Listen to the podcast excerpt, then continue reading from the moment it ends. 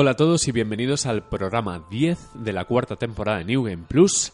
Yo soy Pedro Muquita y antes de presentar a los contertulios, pediros disculpas sinceras porque no hemos podido grabar en estas dos últimas semanas. Ha habido un poco de todo, que si un viaje, que si problemas técnicos. Ha sido complicado coincidir, pero por fin nos hemos reunido hoy miércoles a las diez y media de la noche en el reloj que tenemos aquí delante. Y bueno, vamos a ver hasta dónde llegamos. Nos hemos traído unas cervezas para animar un poco el podcast, para espabilar. O, o al contrario, ya veremos. Tenemos de todo y para ello eh, cuento con Marquino, Buenas noches. con Framara Hola. y desde París con José. Tengo mucho sueño. Empezamos bien. Bueno, José, tú has jugado al Go. Vamos a pasar. No, no, no, no. eh, ojo, hoy, hoy, hoy tengo muchas novedades, en realidad. y- y- Muchas. Muchas, ojo. Una- unas cuantas, tú las has visto. Eh, Es cierto, es a cierto. ver, de, de momento, por el momento tengo ordenador, ahora por fin, ya, de una vez. Eh, Sí. eh, me, me ha llegado el, el Razer Blade, ¿vale? Que es el, el portátil este que parece un MacBook negro, pero con una gráfica decente. Y, y nada, llevo, llevo un par de días probando. La verdad es que he podido jugar eh, muy poco con él, pero he jugado al WoW. Y- Vale, lo que ha dicho Overwatch. Eh, no, y sorpresa, he jugado al Dishonored. Oh, Toma vas a, ya. Vas a intervenir Pero- en la sección principal. Pero he jugado a Dishonored un poquito y, y ahora Vale. hablaremos de él. Pero bueno, el, el review rápida del portátil lo voy a devolver. Eh, bueno, igual, igual no, aún estoy debatiéndome porque... El único que no ha tomado cerveza. ¿eh? Madre mía. Eh, a ver, esto es lo que pasa cuando vives toda tu vida usando portátiles de Apple y es que luego te das cuenta de, de lo mierda que son los demás. Eh, Te van a tachar de cosas. Sí. No, a ver, eh, en general el portátil está muy bien, ojo, eh, es, es muy bonito, muy contenido a nivel de diseño, es básicamente, es literalmente es una copia de un MacBook, pero de color negro, con el logo de Razer y el teclado que se ilumina de, de colores. Em, pero la pantalla es, es QHD, es una pantalla así, rollo retina y tal, pero es de cristal y es em, en plan glossy, ¿no? Refleja. Pero refleja de una manera sobrenatural, es decir, no, Vale. no tiene nada que ver con, con- con el glossy que conoces si has probado una- un, un Mac, que es, es glossy, pero es como... Vamos, que no, que no cantan los reflejos. Aquí es que tienes una luz detrás y cualquier pantalla que sí sea oscura o, o sea como negro, solo ves el reflejo de atrás. Em, entonces se hace, se hace bastante, bastante molesto, la verdad. Entonces, em, yo lo estaba probando así en el sofá y tal, tenemos una luz en, en el salón y, y es que, ya te digo, ponía cualquier vídeo que empezaba en oscuro y es que me veía reflejado completamente, parecía un espejo. Hmm. Pero una vez eh, la escena está iluminada, un juego, el WoW, el Overwatch o lo que sea y tal, la verdad es que se ve bien, o sea, no, no hay ningún problema. Ese es el principal problema. Y luego el otro problema es el ruido. Em, que esto en cuanto pones un juego así a tope, eh, empieza a hacer un ruido infernal. Pero bueno, Eh, normal. ¿eh? Claro, o sea, ese es el otro. eh, acostumbrado a un MacBook de 12 pulgadas que llevo usando 5 meses, que no hace ruido porque literalmente no tiene ventilador. Claro, eso te iba a decir. Claro, me- de repente me encuentro con esto que pongo cualquier juego y a que esto, esto empieza a sonar. Porque mi, mi MacBook Pro eh, sí que tiene ventiladores y cuando he puesto algún juego, el WoW o el Diablo o algo, sí que se ha puesto eso a, a despegar un poco. Entonces, eh, de todos modos, este portátil, como es así finito, es muy finito y demás, eh, tengo entendido por lo que he leído que es más ruidoso que otros. Entonces, ¿qué he hecho? Pues eh, me he comprado otro.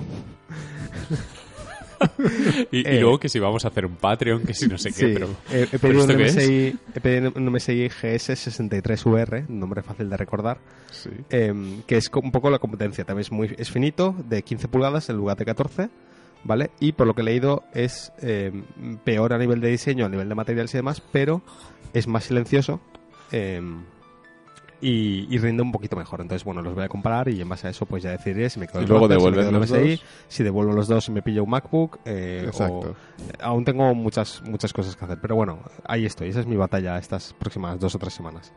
Pero he A- jugado a eso he juegos. estado jugando. Muy bien. Yo me quedaría los dos y compraría un Mac y una Play. Exacto, Ya, y yo una no, tele. no me da el así, sueldo así para no tanto. fall- así no fallas.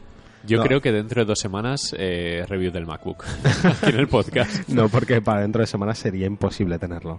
Bueno, bueno, para enero. Sí, de. Reyes. Bueno, ya, ya veremos. recuerda, recuerda el trato. Eh, hoy, Bueno. hoy, hoy he empezado a, a- ha empezado a gustarme el portátil este, ¿eh? Ojo, hoy he descubierto que se limitaba los frames a 60, que al fin y al cabo la pantalla es de 60 Hz, por lo tanto daba igual, sonaba menos. eh, la pantalla me empezó a acostumbrar, o sea que igual aún hay sorpresa y me quedo este. Pero, pero ya os contaré, iré contando en el podcast mis, mis aventuras. Y a eso es algo que ha jugado José esta semana. Eh, bueno, comprar no, y no. devolver portátiles. Luego, luego venimos a. Luego volvemos con Dishonored. Eh, vamos a. Tenemos un montón de juegos pendientes. Demasiados. De hecho, se nos han juntado tres lanzamientos importantes, que Mm. es el Watch Dogs, el Dishonored y el Call of Duty, para un solo programa. Pero vamos a hablar de medio Watch Dogs, Poquito. bastante de Call of Duty, y la sección principal la dedicaremos a Dishonored, porque también hemos jugado al, al Robinson de Journey, a la beta de Steep, que no sé si habéis tenido la oportunidad de darle. No, la beta no. No. No acabé muy convencido con la alfa y dije, "Bueno, Vale, y a The Division, que hemos vuelto y hemos descubierto que, joder, Que no mola. está nada mal The Division. que sigue molando. Sigue siendo un gran juego. Eh, ¿Por cuál empezamos? No sé, empezamos por The Division, por ejemplo. Que Venga, un- vamos con The Division. Una actualización menor, ¿no? Lo, lo que ya habíamos comentado, llegó el parche 1.4, eh, que el que prometía arreglar el juego a nivel de mecánicas y de loot un poco. Sí. Eh, realmente el juego lo que ha sido, lo que ha hecho ha sido mm, diabolizarse o algo así, ¿no? Hacer Sí, una copia de se- Diablo. Se ha diabolizado en lo bueno, se han Sí. fijado en, en lo que es, engancha el- de es un Diablo. juego referencia en ese aspecto, pues han copiado. Eh, una de las mejoras que han introducido es el, el- los segmentos de mundo o algo así, no sé cómo se llama en español, el wall El- bracket. Sí, los tiers. Sí, que es como en infierno, como en, en Diablo son los tormentos que, que diferentes que hay. Aquí hay hasta cuatro, cada uno más difícil que el anterior eh, y por lo tanto eh, mejor loot eh, en el, que, la, que el anterior. Exactamente. Caen muchos más objetos, sí que se nota, se agradece y además Sí. los objetos es más fácil que te sirva, ¿no? Porque todos dan un poco de todo, es un poco más genérico, eh, ya no tienes que estar preocupándote de que te dé la habilidad que tú usas, porque eso ya lo han quitado. eh, es un poco... Es más fácil que cualquier pieza te mejore. Y entonces enseguida, nosotros en un par de horas que jugamos, en tres o cuatro horas que jugamos, no sé, ya llegamos a 2.29, que es Sí, el- límite de ahora. el de- límite es de- 2.29. Gear Score. Pero han facilitado eh, a la hora de crearte builds específicas, Mm. ser tanque, ser pues alguien de ataque puro, defensivo, lo que sea, eh, se ha facilitado porque es todo como mucho más claro. Mm. Es eh, o armadura o ataque Sí. y poco más. Al final la electrónica la han dejado un poco de lado y es un juego mucho más orientado a la acción, que era el objetivo del parche, y creo que es un acierto porque The Division al final tiene un, buen gameplay, Mm. es, es bastante cómodo, es fácil Sí, disparar, satisfactorio. Y creo que van por el buen camino. Mm. De hecho, bueno, eh, vamos a hablar un poco de lo que viene. Sí, eh, presentaron también la actualización 1.5, que es el DLC de Survival, eh, y es una especie de DayZ, al fin y al cabo. Es un modo de juego eh, autocontenido, o sea, digamos que tu no vas a jugar con tu personaje, sino que vas a jugar con un equipo predefinido que te, que te meten, es una partida cerrada. Eh, siempre empiezas con el mismo equipo porque tienes que ir a un sitio, el helicóptero se estrella otra vez eh, y entonces eh, tienes que llegar a, un sitio para extraerte a ti mismo. Y tienes que cuidar una enfermedad que tienes, bueno, una enfermedad no, una herida, que tienes como una infección en la herida, entonces tienes es- el tiempo de vida que tienes, luego tienes que cuidarte del frío, de la sed y del hambre. O sea, Sí. eh, eh, es un poco más hardcore de lo que, de lo que Sí. iba siendo, es un poco más de IZ. Y eh, conforme te vas acercando hacia el punto de extracción, que es la Dark Zone, eh, porque ahora se juega en todo el mapa de Manhattan, conforme te vas acercando, pues irás encontrando mejor equipo, porque tú empiezas con todo verde, irás cogiendo azules, cogiendo morados, hasta llegar al sitio de extracción, que serán los enemigos más difíciles, y ya te extraes y digamos te has pasado la, misión, la pantalla. Entonces ya te dan unas eh, recompensas para tu personaje. Y todo se basa en un rediseñado del mapa de Manhattan, todo súper nevado, una tormenta de la hostia. eh, y no sé, tiene un- buena pinta. Y además, habrá dos modos de juego: es PvE, en el que no te puedes matar con otros jugadores, y PvP, con el que sí que te puedes matar si te encuentras con otra gente. Cada mapa habrá hasta 24 jugadores, y bueno, eso es un poco Sí, eh, el resumen. creía que iba a ser un modo horda. Mm. En su día. Survival sonaba... De hecho, los primeros trailers, cuando desvelaron el contenido del Season Pass, se intuía una especie de defender la torre, más o menos, una horda. Pero parece ser que está vendiendo muy bien el juego y Ubisoft confía mucho en, en Massive. De hecho, es uno de esos juegos que, extrañamente, para ser de Ubisoft y para recibir esas críticas un poco infundadas, en mi opinión, eh, está funcionando muy, muy bien. Está vendiendo mucho. Y Ubisoft está dedicando todo para que The Division sea como Es, el es de- suplente de... el juego gordo de cada año, ¿no? Porque no hay Assassin's, no hay Far Cry, no hay nada. Ubisoft ha conseguido con The Division lo que también ha conseguido con Rainbow Six. Es Exactamente. un juego que tiene su comunidad, que la está cuidando muy bien, eh, dándole contenido, buen contenido además, y que la gente que lo juega está contenta.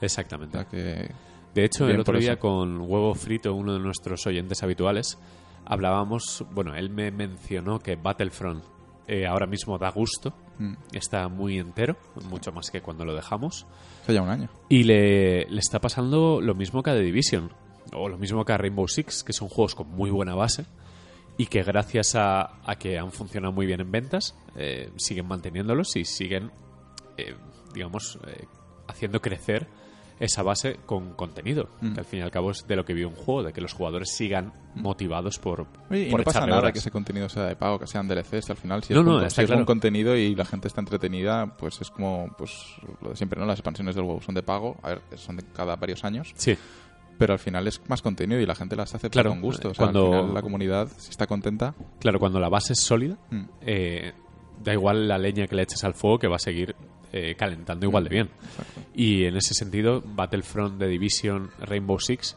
son referentes en lo suyo en cuanto a actividad, porque sigue habiendo mucha gente jugando y me consta que bastante contentos. Eh, pregunta de Battlefront. ¿Han añadido más mapas? Han añadido muchos claro, el- Han salido ya, si no todos, casi todo- todos los todo- DLCs, todo ¿no? el DLC, sí, sí, ya ha de hecho, salido creo que de- pronto se va a editar una versión Sí. final, la típica Pero versión con eso todo. incluye lo de, lo de la estrella de la muerte también ha salido. Exacto, Sí, sí. exacto, está ahí. Por, porque no he escuchado más sobre esto. Porque ya nadie... No, no, no, sí que juega ¿Sí? mucha gente. Hay mucha gente jugando. Hay partidas siempre que quieras. Pero mm, lo extraño es que de cara a Rock One no haya habido una promoción extra por parte de EA.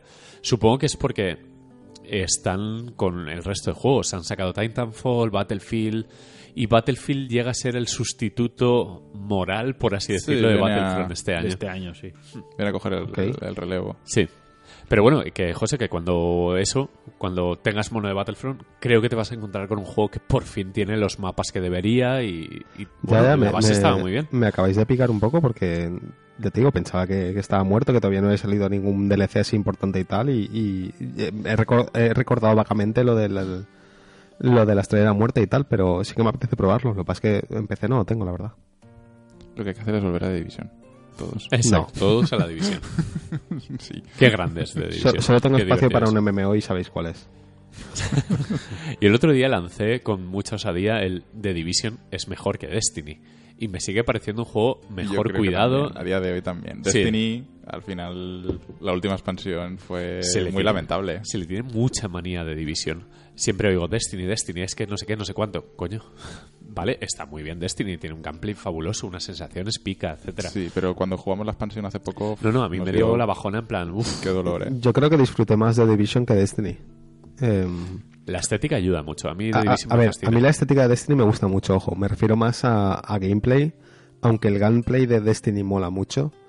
Eh, yo siempre voy a decir que, el- que los bosses y, y el sistema de misiones de Destiny me, me amargó muchísimo la vida. También es cierto que las raids de Destiny creo que son bastante mejores que las de Division. Sí, lo que pasa es que exigían una cosa que no estábamos dispuestas Exacto. a... Eh, exacto, entonces para mí eso no cuenta. Claro. O sea- Bueno, eh, The Division finiquitado. Sí. Vamos a... si ¿Queréis que saltemos directamente a Call of Duty? Al final es como uno de los Vale. lanzamientos más gordos del año. ¿no? Vamos a dedicarle tiempo. El Duty, el de siempre. Infinite Warfare, eh, otra vez lo hace Infinity War o lo que queda de ellos.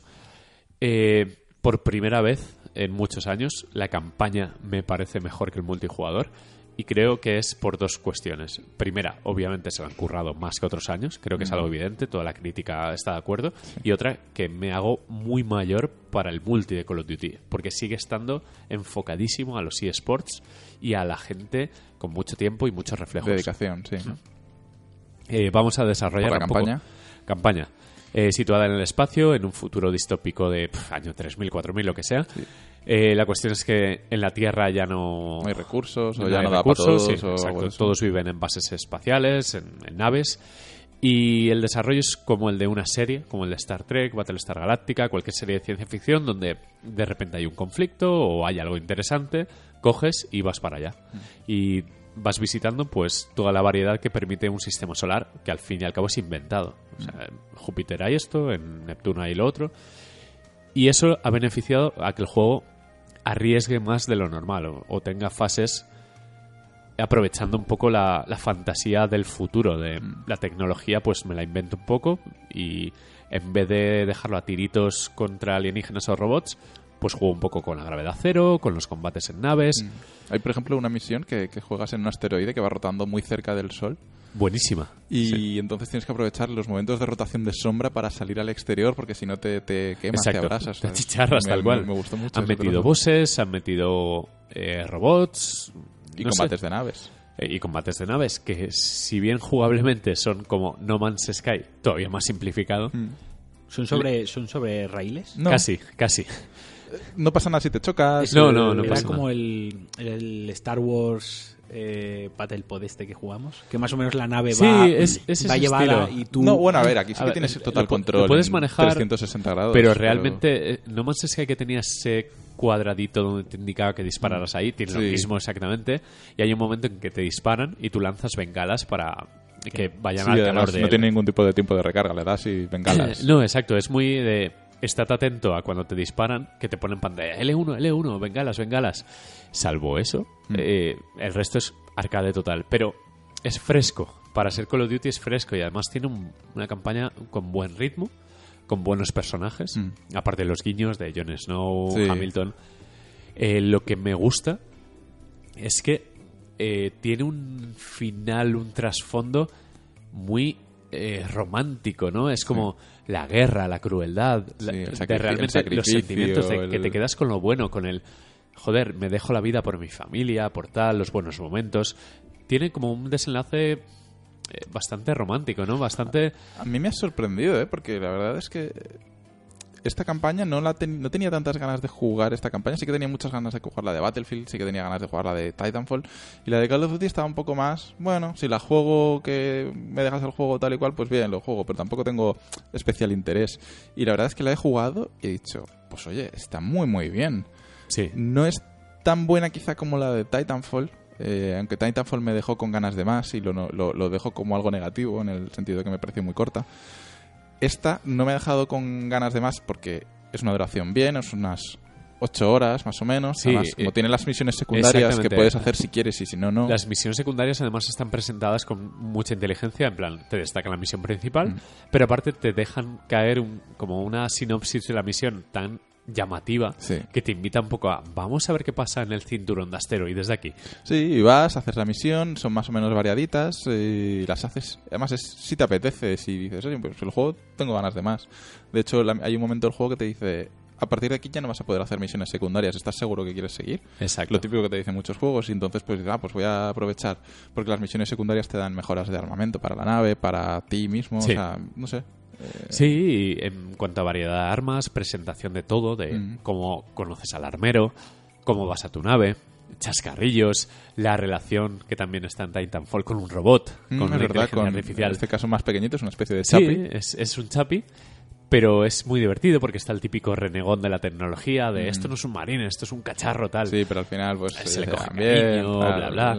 Está llena de tópicos, pero de tópicos bien hilados entre sí. Mm.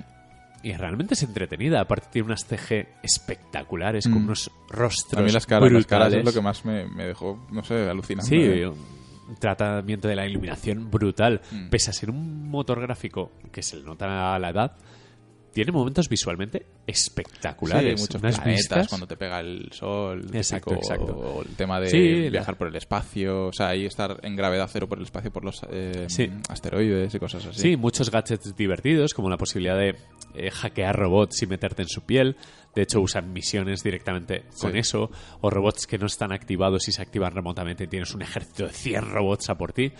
Es un juego que ha cogido lo mejor de muchas películas y muchos juegos y han aplicado eso a las mecánicas de siempre de Call of Duty, que al final creo que lo más obsoleto del juego son las mecánicas de disparo. Creo que el gameplay es lo que más chirría.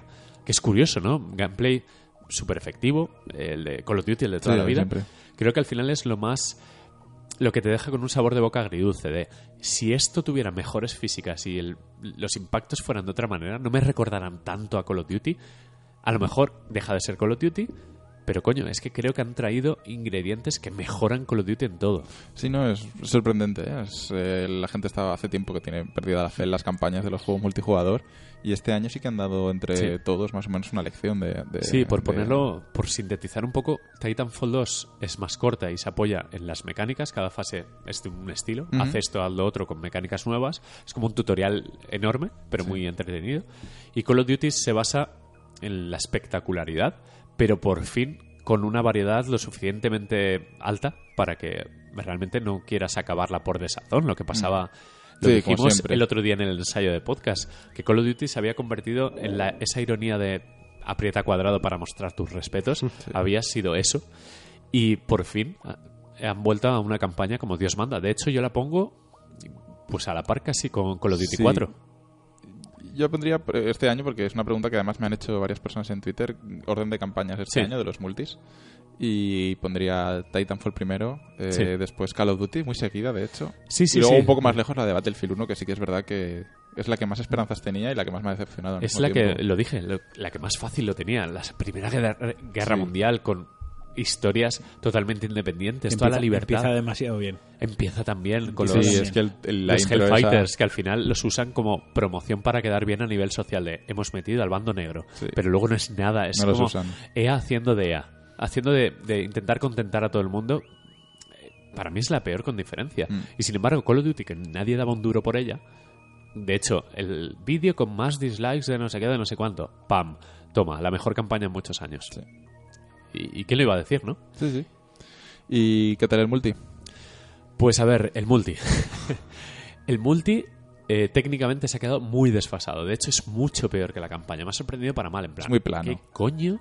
Es muy. Parece que no vaya a 1080 siquiera, pero seguro que lo va. Lo que pasa es que le- texturas, colores, es todo como feo. Mm. Eh, más confuso que nunca. Sigue el sí, sí, es, cada vez es más confuso. Es muy difícil para alguien que acostumbra a ir caminando por Sí. los multis. Es, es confuso. Es. A ver, sigue siendo un multi muy ágil, divertido, bla, bla. eh, pero ahora lo han intentado meter. Intentado incluir elementos de los MOBA, que si las, los paquetes para skins, tres bandos con tres esqueletos diferentes para poder cambiar el casco, el no sé qué, el no sé cuánto. Eso dificulta a la hora de saber quién es el enemigo, de identificarlo, porque uno se puede hacer un, un cyborg con una pieza amarilla, otra roja, otra tal, y es como, ese es mío, es suyo. ¿de dónde viene ese tío? Sí. Al final es muy fácil los marines contra los afganos o los que fuera. Lo han complicado mucho, los escenarios son muy laberínticos, eh, hay jetpack, es Black Ops 3 con un ritmo un poco menor, pero con una estética mucho más futurista. Por lo que al final eh, se ha convertido en un juego para gente que vive en el multi de Call of Duty. Y creo que es el más áspero a la hora de entrar con diferencia. Y eso me ha echado muy para atrás. Pero, pero ha sido una crítica general, ¿no? O sea, no solo tuya o sensaciones tuyas de, de que estás mayor o lo que sea ya Sí, para sí, esas sí. cosas, ¿no? Sí, lo típico que también. decimos. Estamos Que- mayores. Sí, no, pero en general la gente, este Call of Duty, el, el multiplayer, lo ha criticado y ha sido bastante, bastante duro con él. Es como... Sí, eh, gente que, que conozco, por ejemplo, caster de la LVP, Axel, me decía que, joder, es que es Black Ops 3 mal, ¿sabes? Y, y la gente está como muy de, ojalá vuelva Black Ops 2 y se quede para siempre, un remastered y ya está. Y nos quedamos con lo, lo máximo que ha dado Call of Duty. Y están como dando palos de ciego en el multi porque saben que tienen a los eSports cogidos por los huevos, Ya, tienen el nombre, pero... pero eh, no, s- no se quieren despegar demasiado. Por ejemplo, yo eh, escuché a Jorge, o, o lo leí, sí, creo que lo escuché a Jorge de Vandal, decir que, por ejemplo, las arañas estas que rastrean el objetivo Sí, y, y detonan y tal, en el multi están, pero no son automáticas, las tiras y explotan en el sitio. Ya, que es una granada, una. O sea que todos los gadgets chulos, el combate en gravedad cero, con el jetpack, con tal, que hay una misión en la campaña muy parecida a la de Chernobyl, Mm. pero escondiéndote detrás de asteroides.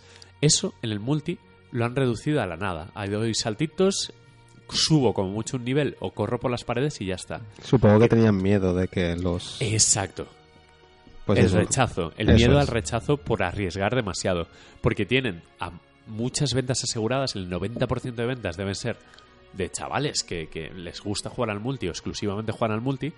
Y han arriesgado en la campaña que es como lo que faltaba por enganchar a, lo- a esos desencantados que ya no les gusta el multi, entre los que casi me puedo incluir, o nos podemos, Sí, sí, básicamente. Y ahí, por ejemplo, Titanfall lo ha abordado. Tiene un multi exquisito y una campaña inesperadamente cojonuda también. Mm.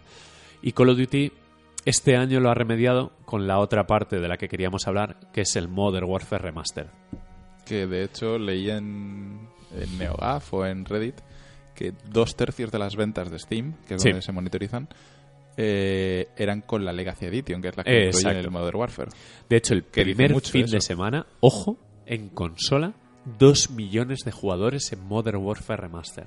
O sea, dos millones mínimo de Call of. Duty Infinite Warfare se han vendido. Qué locura. La nostalgia es muy mala. Ya. A ver, Modern Warfare Remaster, la campaña es más un remake que un remaster. O sea, técnicamente es impecable. Eh, han, han usado pues todos los assets que tenían para el nuevo juego dentro del antiguo. Ha mejorado visualmente una barbaridad. A gusto jugarla. Sigue siendo una campaña brillante. Sí, te lo pediré para darle. Sí, cuando sí, haya cuando- tiempo. Cuando queráis lo, lo podéis jugar.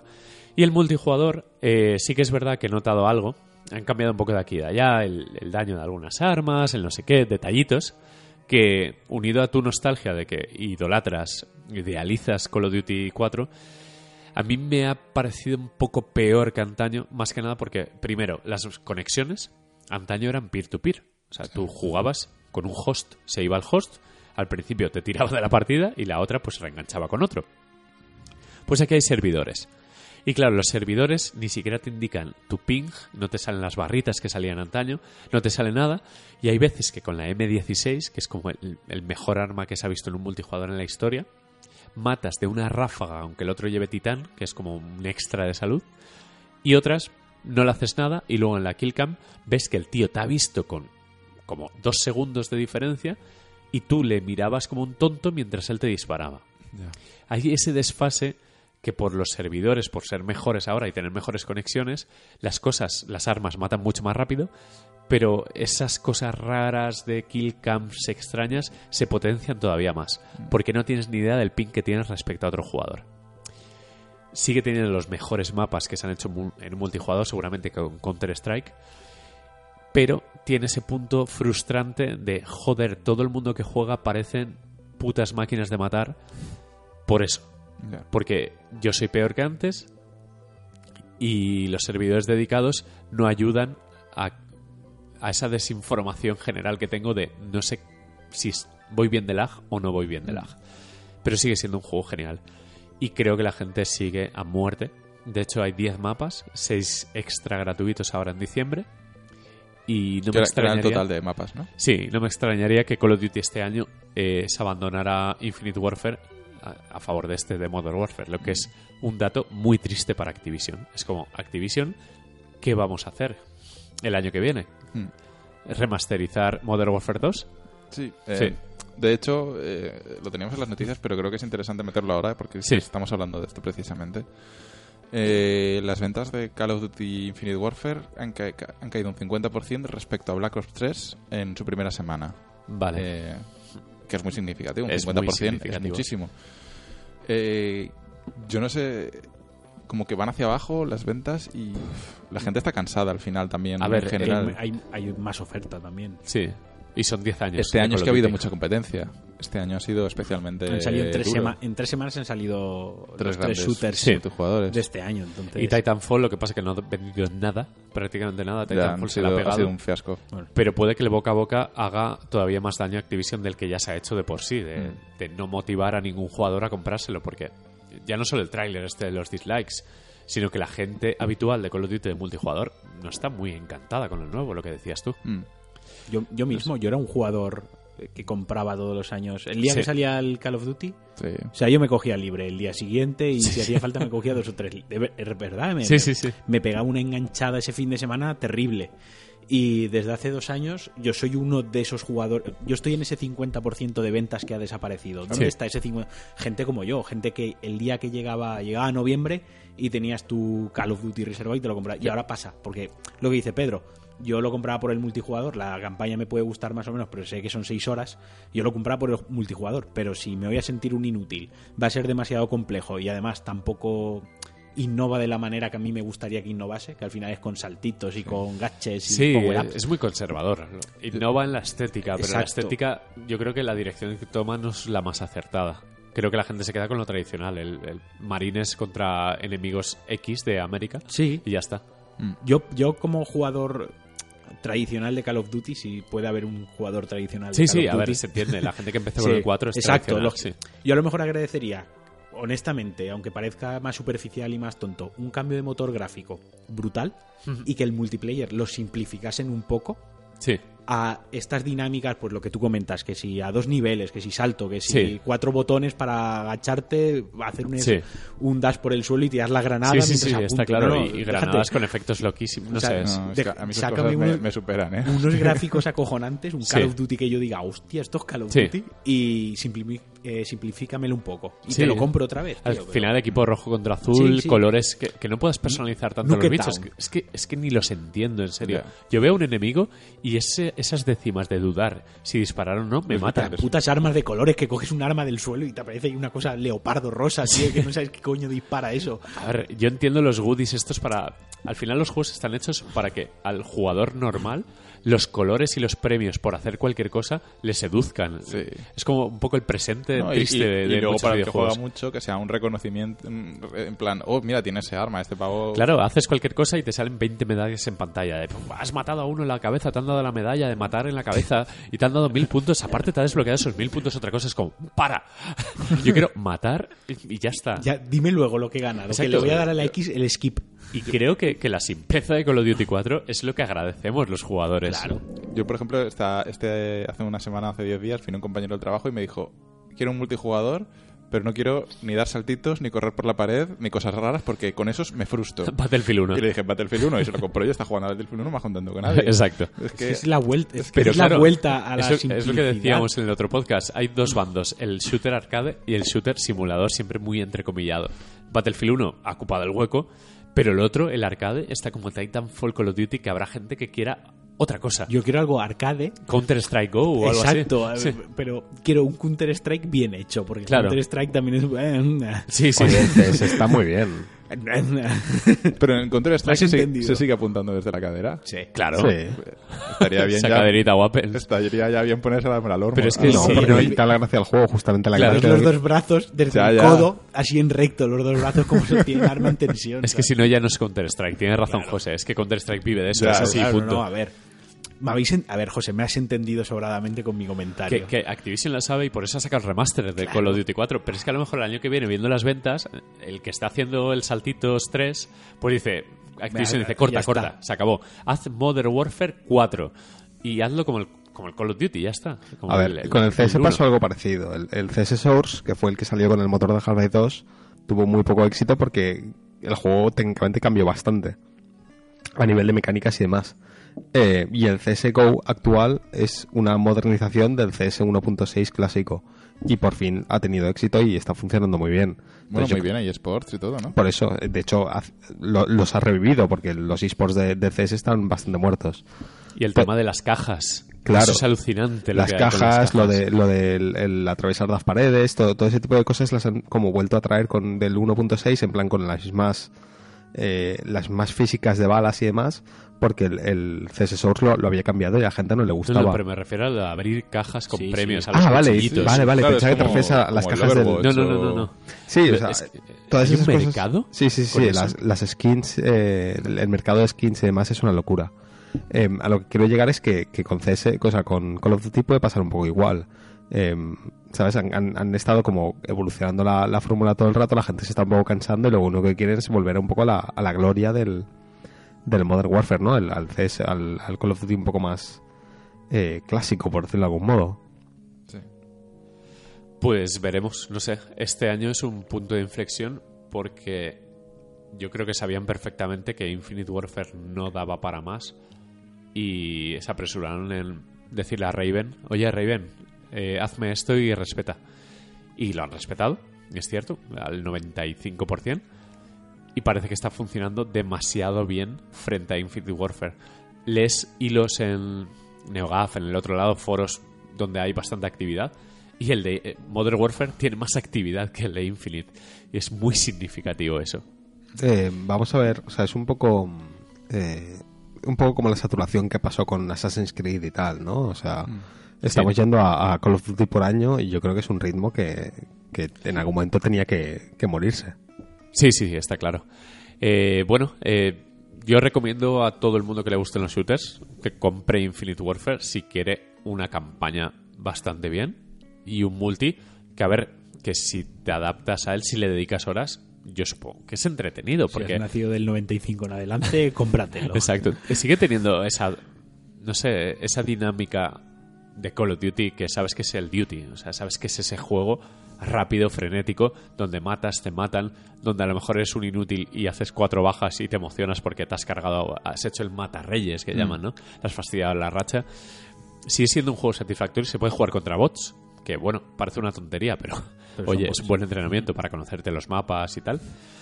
Y nada, que veremos lo que pasa el año que viene. Tengo curiosidad, ¿eh? Porque este movimiento del remastered...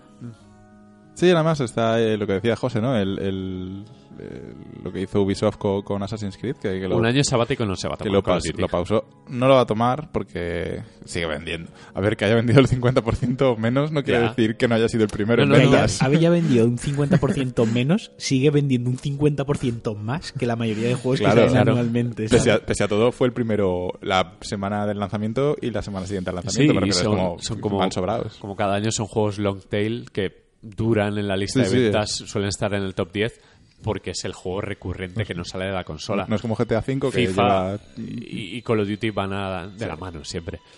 Bueno, eh, siguiente juego. eh, antes de que hables del Watch Dogs, quería finiquitar un poco lo que tengo Sí, por aquí. Dale tú. Eh, Infinite, The Division, Modern Warfare, eso está completado. Voy a hablaros de Robinson, de Journey. Un poquito de VR. Ese juego de Crytek, eh, exclusivo de VR, exclusivo de Play 4, si no me equivoco, Sí. al menos Por ahora, de Sí, momento, en PC no está. Pues, a ver, todavía no lo he probado con la Pro, que luego hablaremos de ello, de las mejoras, etcétera. Pero es el juego seguramente con mejores sensaciones visuales que hay ahora en VR. Mm. Es el juego más parecido a, la que se- a lo que se podría ver en Oculus Vive con un PC competente. Sí.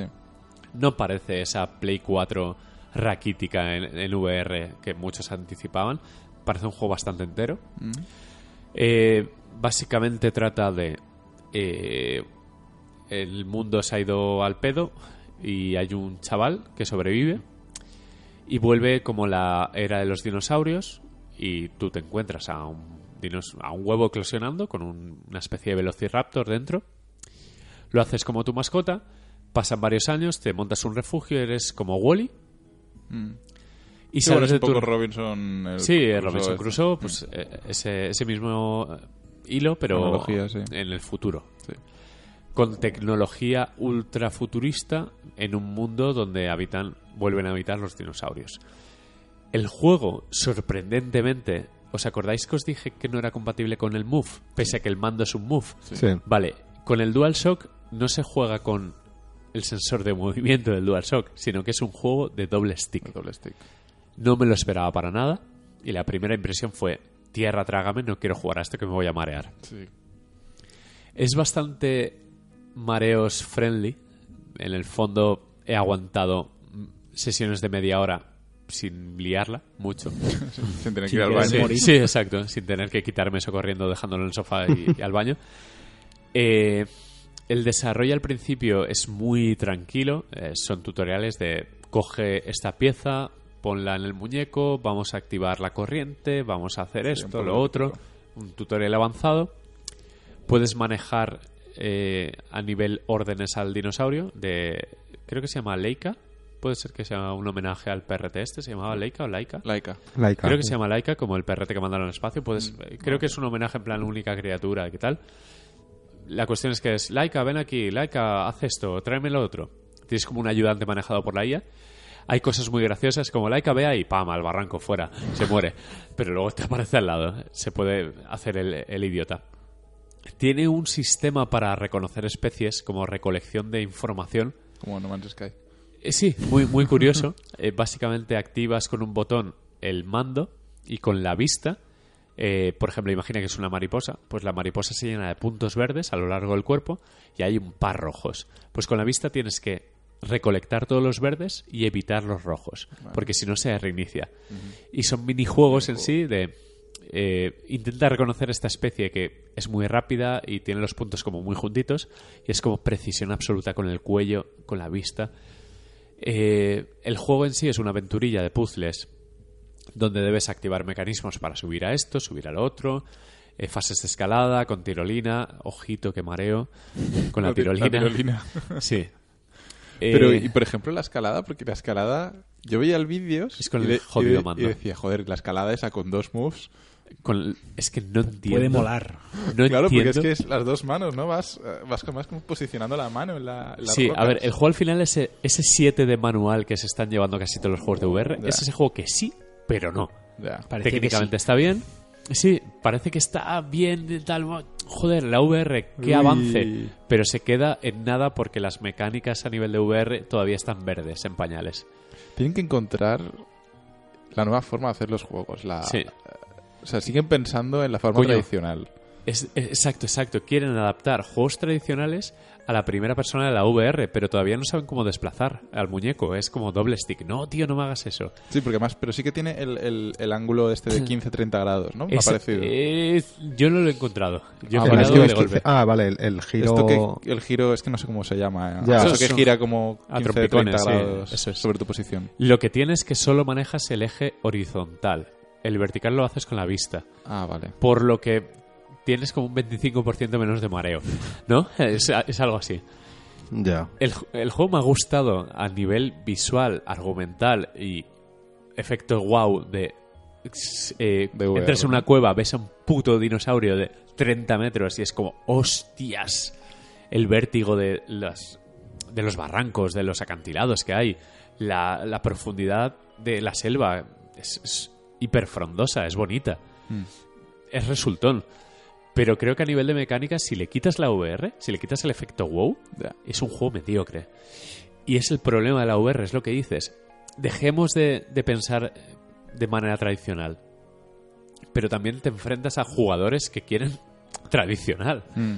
Sí, eh, las cosas diferentes que hemos visto. eh, por ejemplo, Red Infinite es. es Claro, coño, pero Red ya deja de ser tradicional como Genesis. Es otro tipo de juego El diferente. Super Hypercube ese también Claro, claro. es, es, es, es- la vuelta de tuerca que necesita la, la VR. Claro, yo, creo que lo que hay que hacer es entender, o sea, el- básicamente hay que ignorar a los jugadores en el sentido de que la gente que quiera juegos tradicionales en VR hay que no hacerles caso.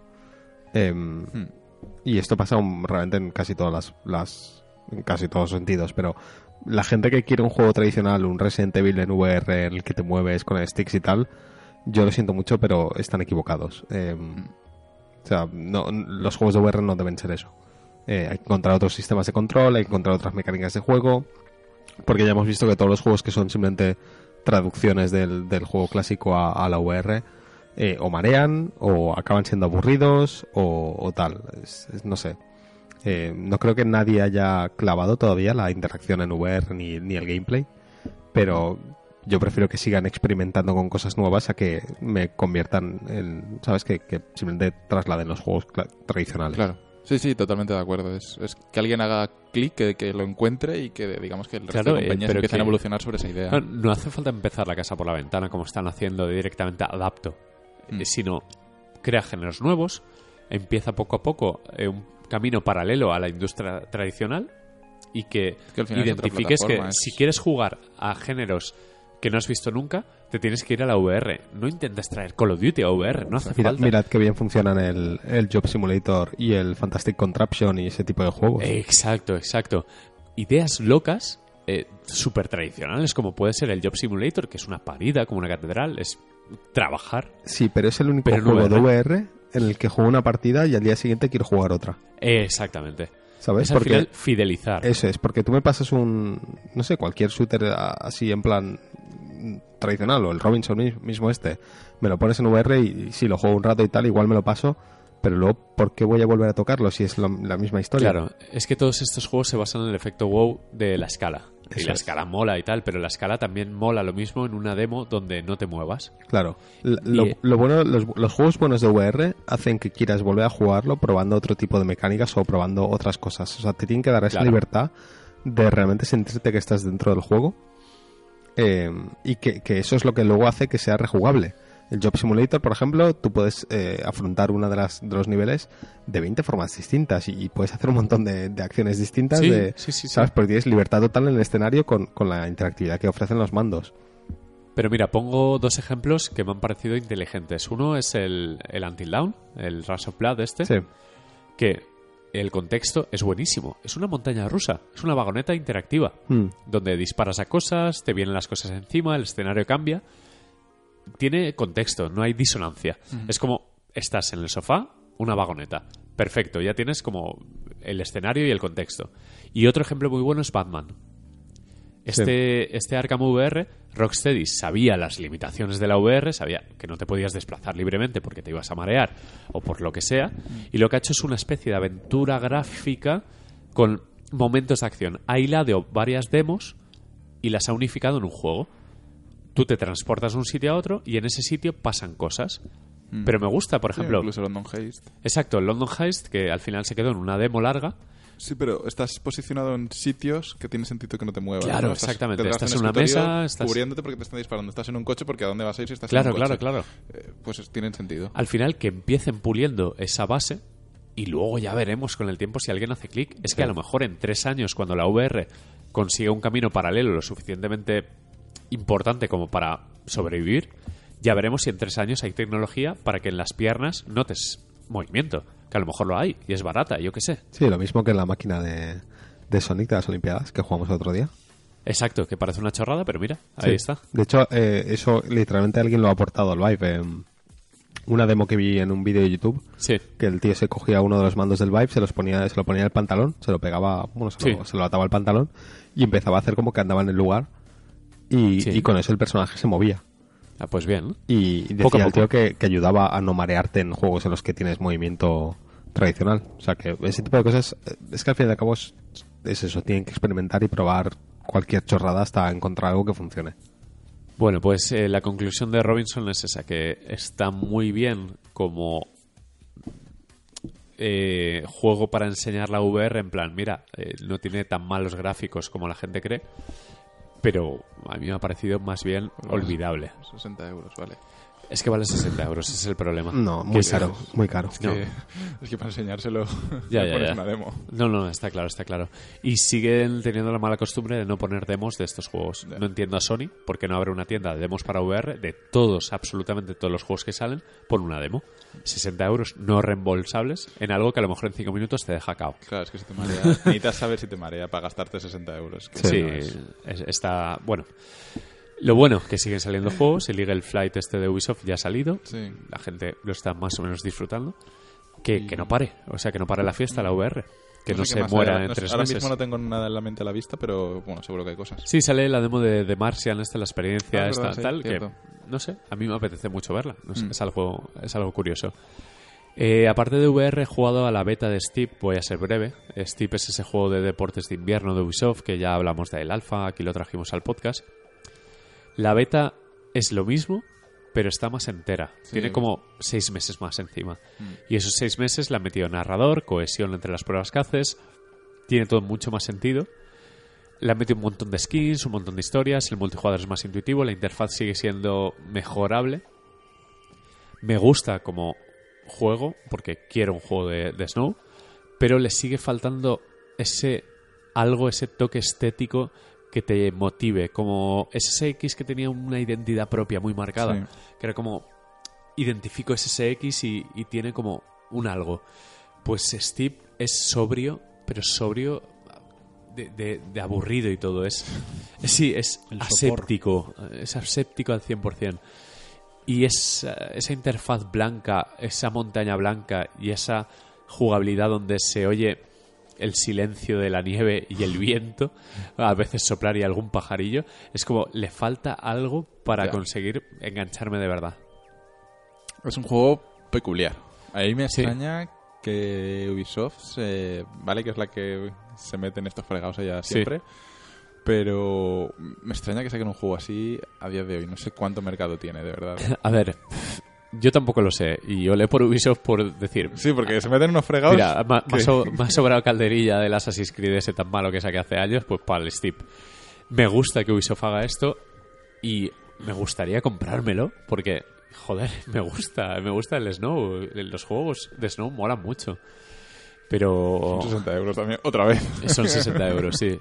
Y duele, duele Sí. pensar en que lo voy a jugar un rato Y va a salir y ya. más o menos a la vez que de las Guardian. Es que pff, Con Final Fantasy XV, que no te lo habrás pasado cuando salga Steve, y The Last Guardian, es que, es- que ese juego voy a tirar todos los demás juegos al, al cubo de la basura para que no intoxiquen mi experiencia con The Last Guardian. O sea, es el juego que quiero jugar. Te ha retado a que no te pasas Final Fantasy No, no. en 10 días, eh. En Cuidado. 10 días, Bueno, bueno. a 10 horas al día, No, Final Fantasy es muy largo, ¿no?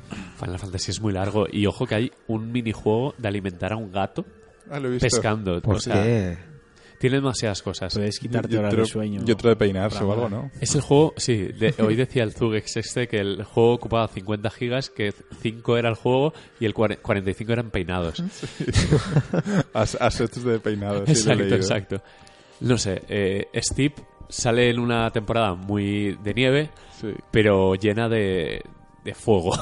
sí. y va a ser muy complicado. Es complicado. Pero bueno, la beta es, es abierta del todo para todo el mundo, Sí. del 18 al 21. Ha salido hoy un parche de 16 gigas. El juego está completo. E invito a todos los que les haya gustado SSX que lo prueben. A nivel de física es mola, está bien, sigue teniendo cosas raras. Hay una cosa súper divertida con los esquiadores. Cuando te la vas a pegar y es inevitable, el muñeco dice frases y dice muchas mierda, mierda, mierda, que me mato, que me mato. Y lo dice con de una manera muy natural.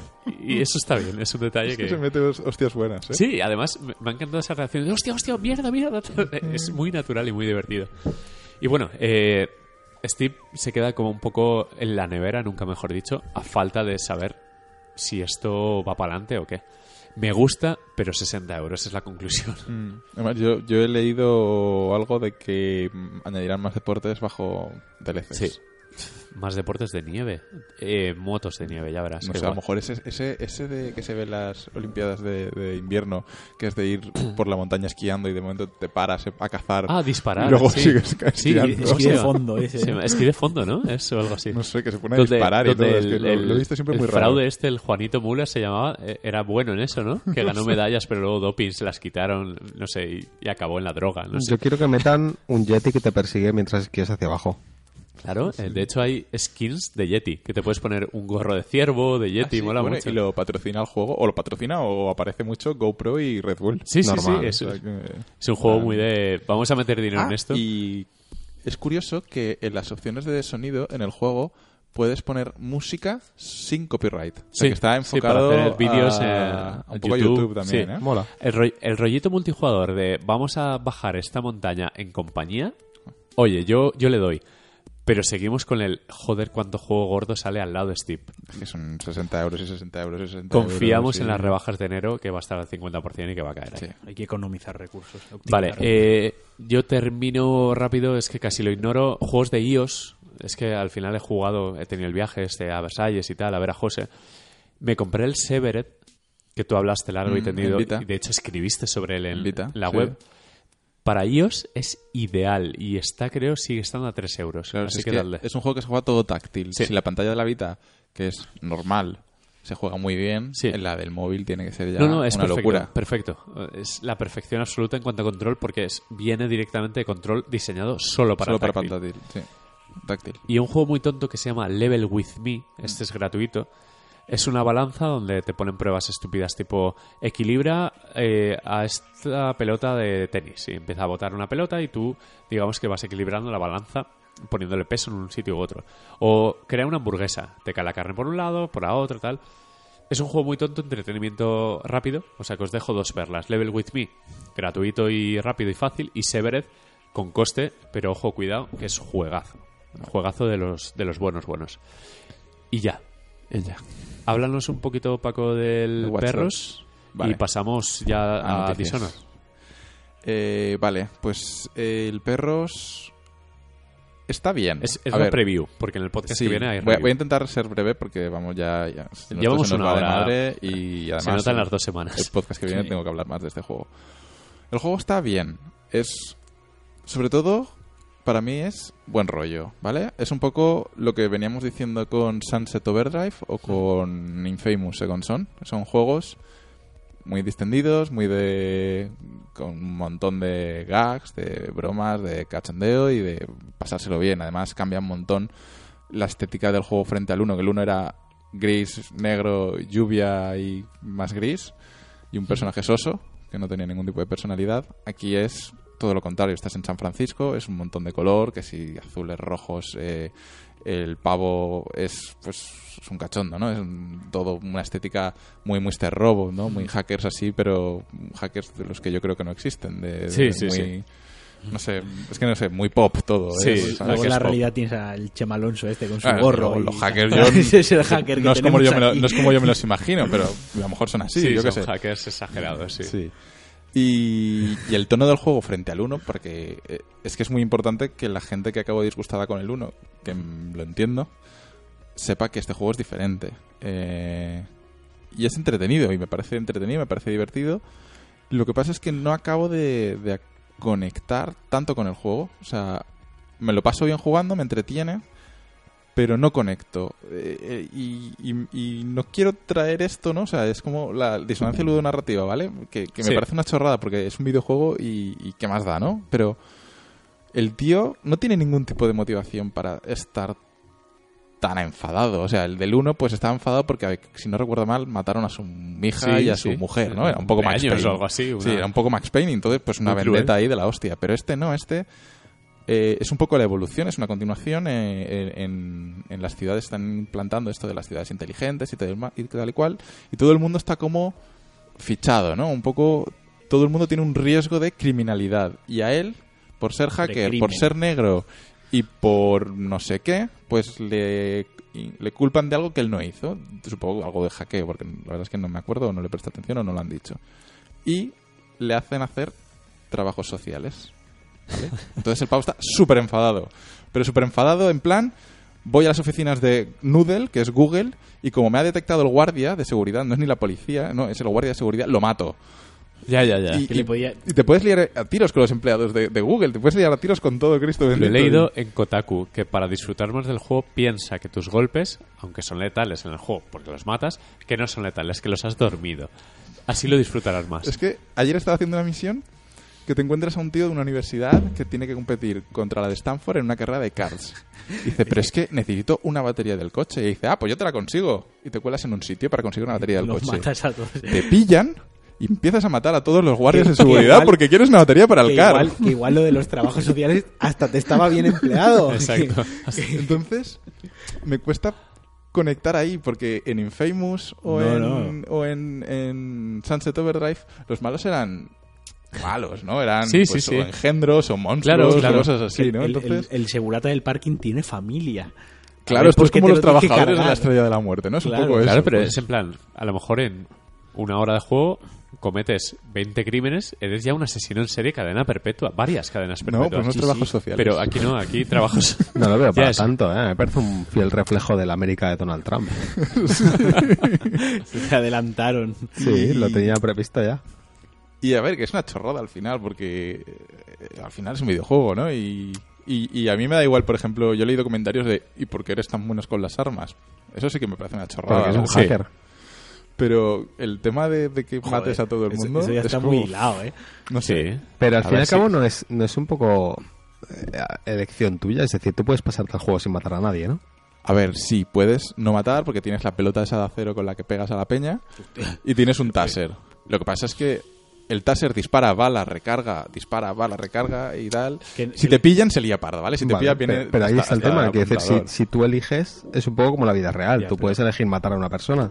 Pero estoy entendiendo Sí. a Framara que el planteamiento Ya, del pero- juego, el diseño del claro. juego está hecho para que si te pillan tengas que usar el recurso letal para pasarte la pantalla. Claro, deberían penalizarte de una Sí. manera extrema, en plan, tío, has matado a Eh, uno, vete a la mierda, pero que todos jugado- te repudien a la cárcel, al ¿Has jugado, has Claro. jugado a juegos de, Yo- de Ubisoft en el que implique sigilo, como Assassin's Creed o Watch Dogs? Verás que el sigilo que implica tampoco es el sigilo Ya. más limpio del mundo. Pero ni el que Assassin's mejor Creed es un credo de asesinos.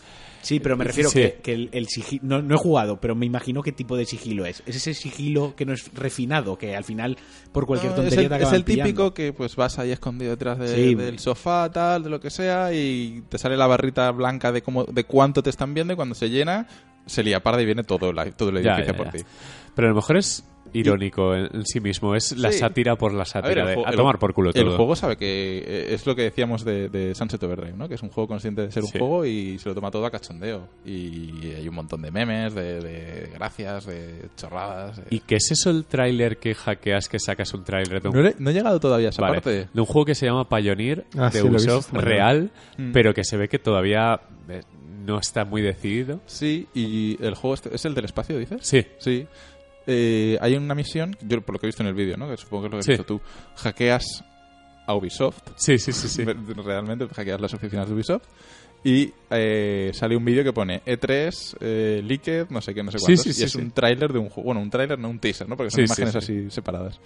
Y luego hay un comentario entre los jugadores, o sea, entre el protagonista y su grupito de, de hackers que Sí. dice, eh, saca el juego, lo hemos filtrado, no sé qué, no Sí, sé sí, cuánto. Estos pringados de Ubisoft, no sé qué, no sé es cuánto". curioso, eso me gusta, me gusta Sí, se lo toman todo mucho cachondeo. Por lo que, Y- y- por lo que he leído, el juego está como en peligro de ser cancelado.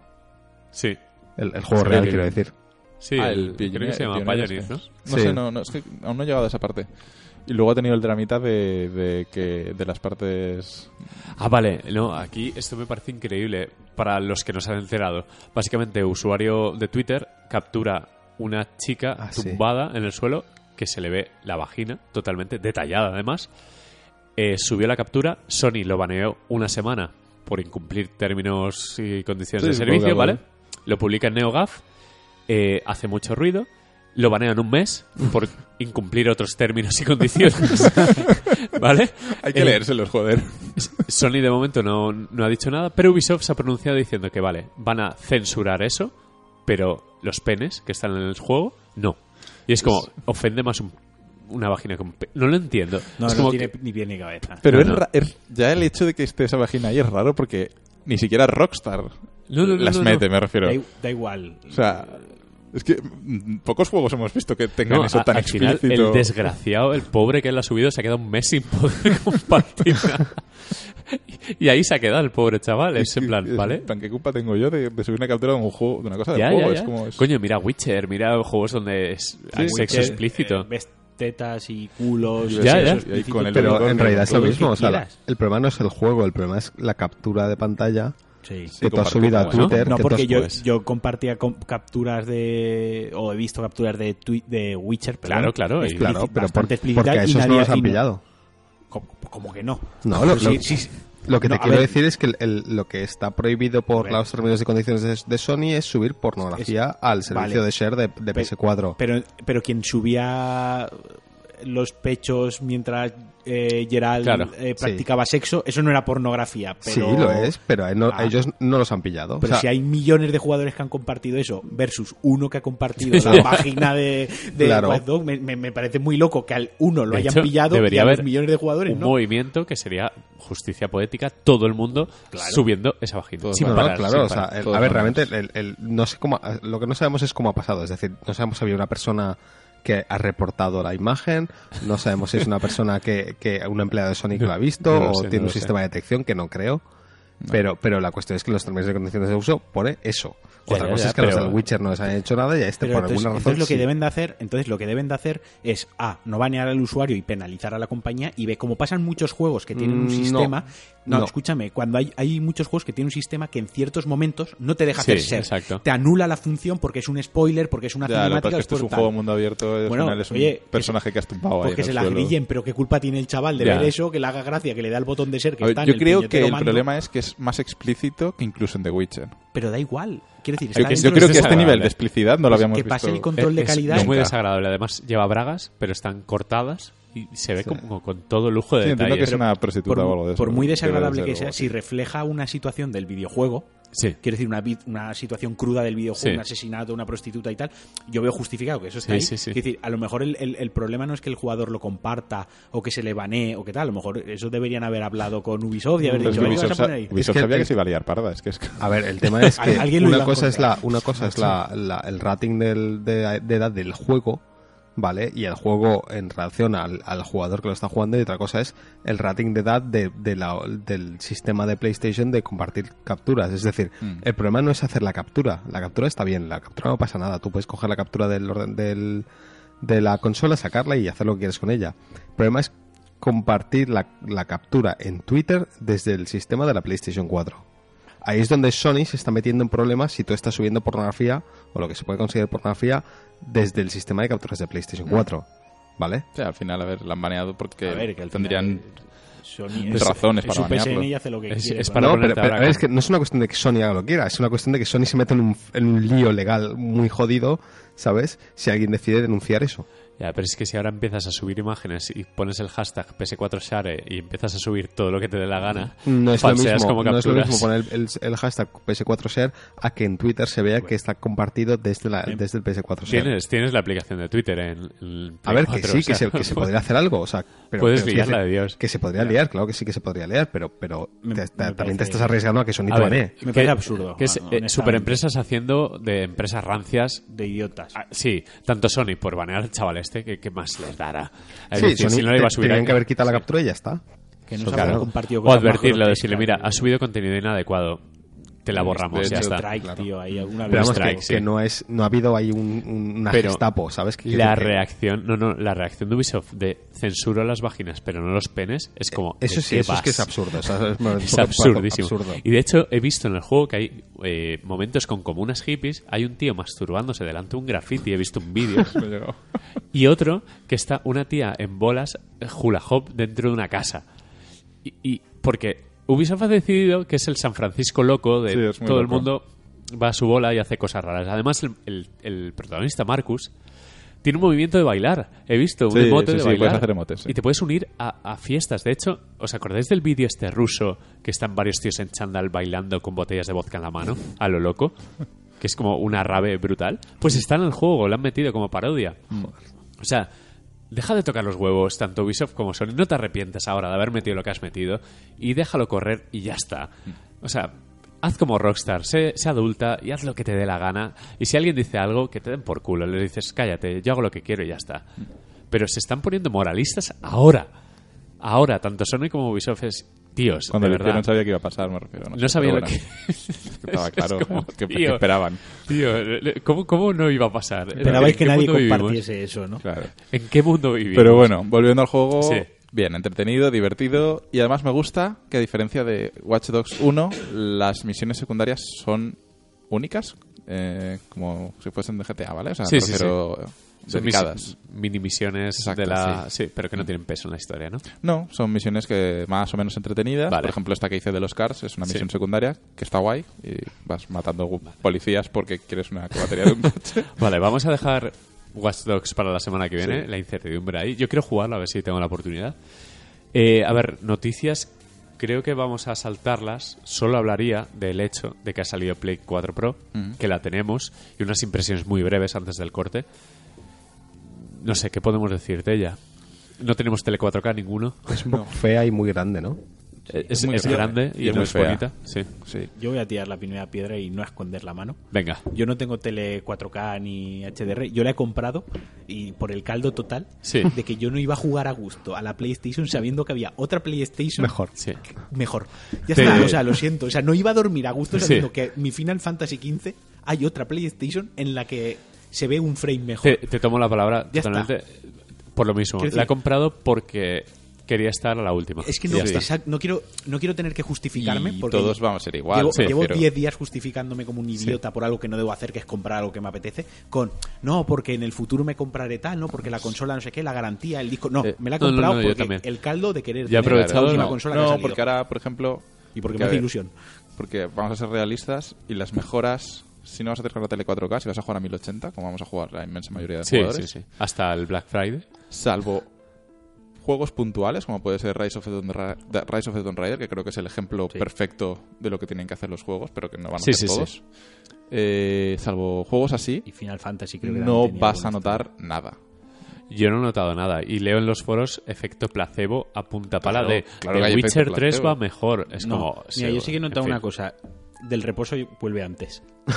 vuelve antes a la vida, ¿eh? Sí, sí, sí. Sí, eso sí que es verdad. Me he dado cuenta por una cosa, porque yo antes, antes que- que el- la tele. que la tele. Eso lo he notado en el timing porque yo tengo los dos mandos juntos y Sí. le doy al botón PS y al encender la tele Sí. a la vez, ¿no? Como que dejo ahí ya A ver, sí que ha habido, sí que hay webs que han hecho comparativas eh, científicas o relativamente científicas en juegos y tal, y en algunos hay diferencia, en otras no. De hecho, en algunos hay diferencia incluso a peor. Que entiendo que son sí. pequeñas, pequeños glitches que hay resolución. lanzamiento, que es normal. de- Sí, pero a ver, por ejemplo, The Last of Us, según Digital Foundry, eh, cuando funciona a 4K, Sí. tiene bajadas de 60 a 55 Y frames en con momentos sombras. puntuales.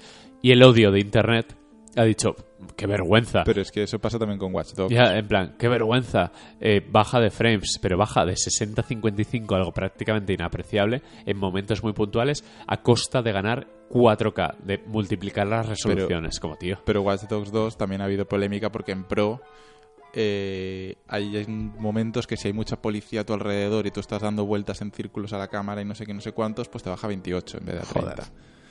Y la gente, mucha gente me ha preguntado, oye, ¿es verdad que se nota que se juega peor en Pro?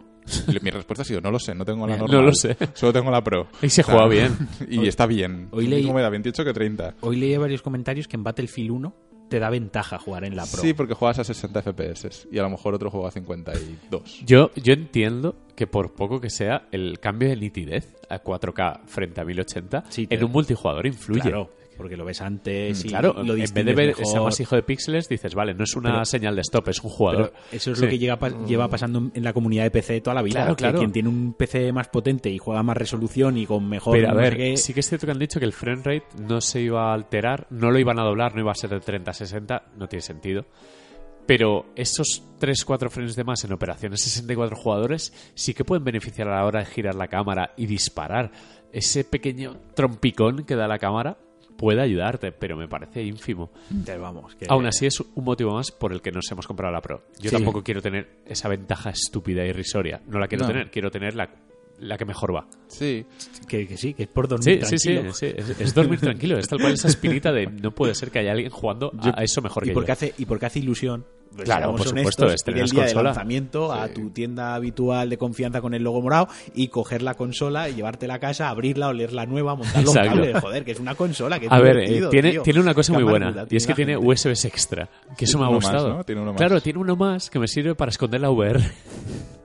Que a mí me parece bien. No, Sí. no lo tengo delante. Tengo los dos puertos de siempre delante para cargar mandos, tal. El de la VR lo tengo detrás. Y eso me parece cojonudo. Total, ¿recomendaríais compraros la PlayStation 4 Pro para jugar a 1080?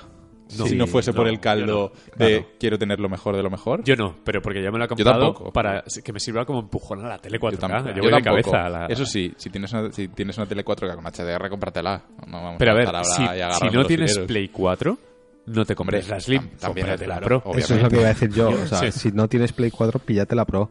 Si Hombre, tienes Play luego, 4, sí. entonces te puedes pensar más la- el yo cambio. quería, no, no es yo quería otra Play por Sí. la situación de tener una en Madrid sí, sí. y otra aquí y dije a ver ¿qué me compró? ¿la Slim como segunda Play? o eh, me compró la Pro Claro, joder Es que además es obvio. hay tanta diferencia de precio. No, no, hay 100 euros. Por 100 Pero 100 pavos euros compro la- que doblas lo- en los gigas, o sea, pasas a un tera. Sí, y pasas es toda a- mate y sus cosas bueno la Slim también es muy fea, las dos muy las- grande. son feas, son Pero todas feas. yo, la tengo así medio de lado, no la veo. Sí, yo no miro la consola mientras juego, yo miro Claro, la yo es pantalla. que la tengo al lado de la. One S y la One S es tan bonita que es como, pf, vaya mierda. Es, es un poco insultante ¿eh? el, el- Sí. el- el que la One S sea tan, tan, tan bonita y la Play 4 sea tan mediocre. Pero porque eh, tenían que respetar las líneas y ese diseño es tan agresivo que quizás se ha quedado Como tener que respetar tampoco. Porque el año que viene nos tienen que vender la PlayStation 4 Pro Slim. Slim. Sí, exacto, exacto. Y que le bajarán un piso al sándwich. será, será una Slim. Le voy a poner una queja a la Pro. Sí. Es eh, la fuente alimentación, o sea, el cable de, de alimentación. el que de no- PC. Muy es el de corto. PC. Y es Es corto y es, cortísimo. Corto. y es el de PC. O sea, no me sirve los 70 cables que tengo de. Ya, exacto, exacto. El de que- picadina de toda la vida. Claro, sí. que yo al final los tengo puestos así con una brida. En Sí, plan sí, sí. estándar, ¿no? De quito una consola y pongo otra. Porque Sí. veces cambio de consola o cambio Sí, de, sí, sí, de- sí. enchufo el, el cargador Sí, del Mac o cualquier historia. El deco que tengo yo de la Exacto. tele también es el de toda la Y vida. de toda la vida. Y lo tengo ahí puesto como el genérico para hasta el cargador de la cámara de fotos. Y con Sí, este es no, ahora me toca tener otro cable dedicado. Eso es tal. cierto. A ver, la consola, cabe decir que parece que suena menos que la. Sí, al menos el chasis, A, el original de. Creo que suena como las últimas revisiones de Play 4 normal de la FAT. Mm. La mía no ha tenido ningún problema. Va silenciosa, todo bien. ninguna queja. La mayoría de juegos están portándose y sacando parches rápido. De Mm. hecho, FIFA es 4K nativo, que me parece un puntazo. Nativos. Se debe ver que te cagas, porque ya se ve bien el juego a 1080. Mm. Y es una consola que, sí, está hecha para que pienses en comprarte una tele 4K. Pica demasiado leer las notas de los parches leyendo que mejoras para tal, mejoras Mm. para cual, y a 4K debe ser un espectáculo tremendo. No he visto todavía ningún juego en, en mi vida en 4K. Yo O sea, no he estado delante de una tele con un juego en 4K. No sé cómo se ven. Lo mejor es comprarse una tele 4K y verlo. Exacto. Es a partir de hoy, tele 4K. El próximo podcast. Estamos ahí con chuchus. Y el HDR. Y el HDR, que es la gran promesa, que es incluso Sí. mejor que, el 4, H- que el 4K. Exacto, el HDR eh, ha dicho hoy eh, Yamauchi, el de Gran Turismo Sport, ahora mismo, que el HDR le ha permitido el Gran Turismo Sport fidelizar el color real de los coches, que algo que no podía hacer antes. Que con la luz y tal, el rebote de la luz, que consiguen colores reales, como se ve en la vida real, cosa que antes no habían podido. Que me suena un poco a panfleto, pero oye, Es que como no he visto un juego en Claro, HDR, yo no lo sé, no sé lo que es el HDR en los juegos, no lo he visto. Lo he visto en un vídeo de YouTube. Yo sí que he leído comentarios de gente que dice que algunos juegos están implementando mal el HDR. Sí, he leído bien. eh, Infamous. eh, exacto, Infamous, eh, The Last of Us, me parece. Hmm. Y Tomb Raider. No lo sé. Me parece que, que había leído cosas buenas de la luz cuando pega directamente, Hmm. depende de los nits que tenga la tele, qué tal y cual. Claro, que Y- por el tema de la intensidad del brillo, del contraste y tal y Exacto, cual, exacto. que hay algunos juegos que comentario literal que Sí. leí era que la- una camiseta blanca estaba igual de iluminada que el sol. vale, vale. Eso creo que, eso está, que, que está que, mal. que hay que un poco Sí. equilibrar las cosas. Lo ¿no? que sí que he leído mucho de teles, que las teles asequibles, entre comillas, a ver, hay una barrera. Teles mediocres, con HDR mediocre, que es la típica de 600 euros. Teles de dentro de la gama bien, de baja media gama, que es como la que queremos, la Samsung la KS7000, que es Edge eh, LED, o sea, que está iluminado por los bordes, y que el HDR regular y teles LED FALD que- ya te pones en 3.000 euros, 2.000 largos, que el HDR ahí es muy bueno. Algunos bueno. modelos de Panasonic, la de X900, Para que se la, la pueda, Z9 de permi- para Sony, que se la pueda etcétera. permitir bien está. Que claro, que es el primer HDR competente de verdad. 1400 nits, etcétera, etcétera. La Play 4 está preparada hasta, no sé si sean 20.000 nits o algo así, como equipos super pro. O sea que ahí ha hecho los deberes Sony, pero las teles todavía, las buenas, son muy caras. Ya. Y que en OLED no hay nada eh, con un HDR competente que no sea absurdamente caro. Y te hablo de LG de 5.000, 6.000 euros. Aquí están allanando el terreno para la próxima generación de consolas. Exacto, que será exacto. 4K HDR Sí, sí. el estándar. Exacto, será un estándar. Todos los. Empezaremos como con el 720, habrá a- eh, 4K casi. Hmm. Con el downsampling y todo esto que nos están haciendo, el supersampling, lo de. ¿Cómo se llama? El checkered, no sé qué. Eso sí, el, La el técnica que siste- usa- El sistema ese que usan para Exacto. el escalado. Que dicen que, según. Digital Foundry, que el resultado es muy bueno. Y es prácticamente inapreciable. Sí, que no, es un rescalado al uso de, Exactamente. de inventarse píxeles. que la próxima generación será eso y algunos irán nativos. Hmm. Pero el problema es que estamos en medio de la nada. Una Play 4 Pro que llega ni pronto ni tarde, o sea, no es una Play 5, pero es bastante mejor que una Play 4, está como en medio de la nada, y unas teles que para tener una tele buena necesitas gastarte una pasta. Hmm. Yo me voy a ir a, a- segura por la KS7000, porque al final la vamos a encontrar a 1200, 1300. Pero sé que en cuestión de 3-4 años tendré que dar el salto otra vez. Pero bueno, eh, ojo, que este podcast nunca ha destacado por ser cabal, ni, ni ser comedido, ni... Racional. No, no, al final somos un podcast de impulsos. De chuchus. Sí, y a tomar por saco y yo qué sé. Bueno, pues creo que ha quedado claro que eh, Sí. la PlayStation 4 Pro para jugar a 1080, si te la compras es porque eres un caldoso y ya está. Exacto, exacto. Ya está, como nosotros. Exacto. No, no hay más. Si te la has comprado sin Tele 4K, bienvenido a este podcast. Este es tu sitio. y creo que ya paramos, ¿no? Que llevamos hora y 20 y son ahora mismo las 12 menos cuarto y mañana todos madrugamos. Hacemos un corte, Dishonored y poco más. Eh, nos escuchamos ya. Hasta ahora.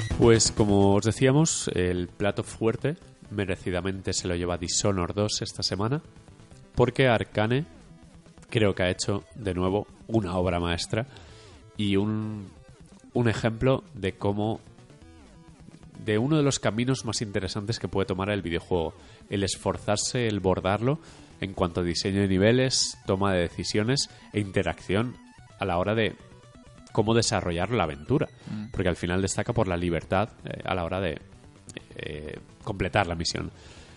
Hemos jugado los tres de aquí, incluso me atrevo a decir los cuatro. Sí, hace tiempo que no. José, Sí, muy bien. un poquito. Y vamos a ver, te voy a dejar paso, Framara, que te lo has pasado. Mm. Eh, Marquino lleva muchas horas, pero se lo está tomando con calma porque el juego lo merece. Lo merece. Yo jugué un poco con el petardo en el culo, pero llegué a la tercera misión. Y ahora José nos dirás, pero Framara introduce y desarrolla, porque eres el, el amo ahora mismo de Dishonored. Vale. Pues Dishonored 2 es una secuela directa de Dishonored 1, eh, 15 años después, si no me equivoco. Eh, la peculiaridad de este juego, o la principal novedad, es que puedes controlar a dos personajes. Eh, bueno, más que controlar a dos personajes, al comienzo del juego se te da la opción de elegir uno de los dos y estás ligado a él para el resto del juego. Uno de ellos es Corvo, como eh, jugábamos en Dishonored, y el otro es Emily, ¿se llama la chica? Emily, Emily. Emily. que es la chica que tienes que rescatar en el, en el primero, bueno, Sí. su hija. Su hija. Eh, entonces, eh, creo que los personajes... Yo solo me lo he pasado con Corvo porque dijimos, bueno, vamos a jugarlo con personajes diferentes y así pues tenemos un poco perspectivas diferentes. Yo me lo he pasado con Corvo, tú has jugado con Emily, ¿no? Yo he jugado con Emily, sí. Tú, Yo estoy con Corvo. Tú también. Y José, tú Yo estoy con Corvo. Corvo. Vale. Vale, todo es Corvo. Creo, si no me equivoco, que tienen habilidades diferentes. Eh, os puedo decir lo primero que he hecho con Emily. La primera habilidad que te dan es la de transportarte eh, con una especie de alma Látigo. oscura. Vale, sí, sí, entonces sí que son diferentes. Sí, vale, te mueve a unos 10 metros como mucha distancia, como una especie de halo muy rápido que aparece como en The Darkness, el juego, o el cómic, que tienes pues esos seres Mm. oscuros, pues algo así, te traslada de un sitio a otro muy rápido. La otra que tenía era la de ver eh, a través de las paredes Sí, y la un- visión de los, de los enemigos, hasta donde llega el campo de visión. Y bueno, la del corazón de las runas, que esa es Mm, común, sí, me parece. Mm.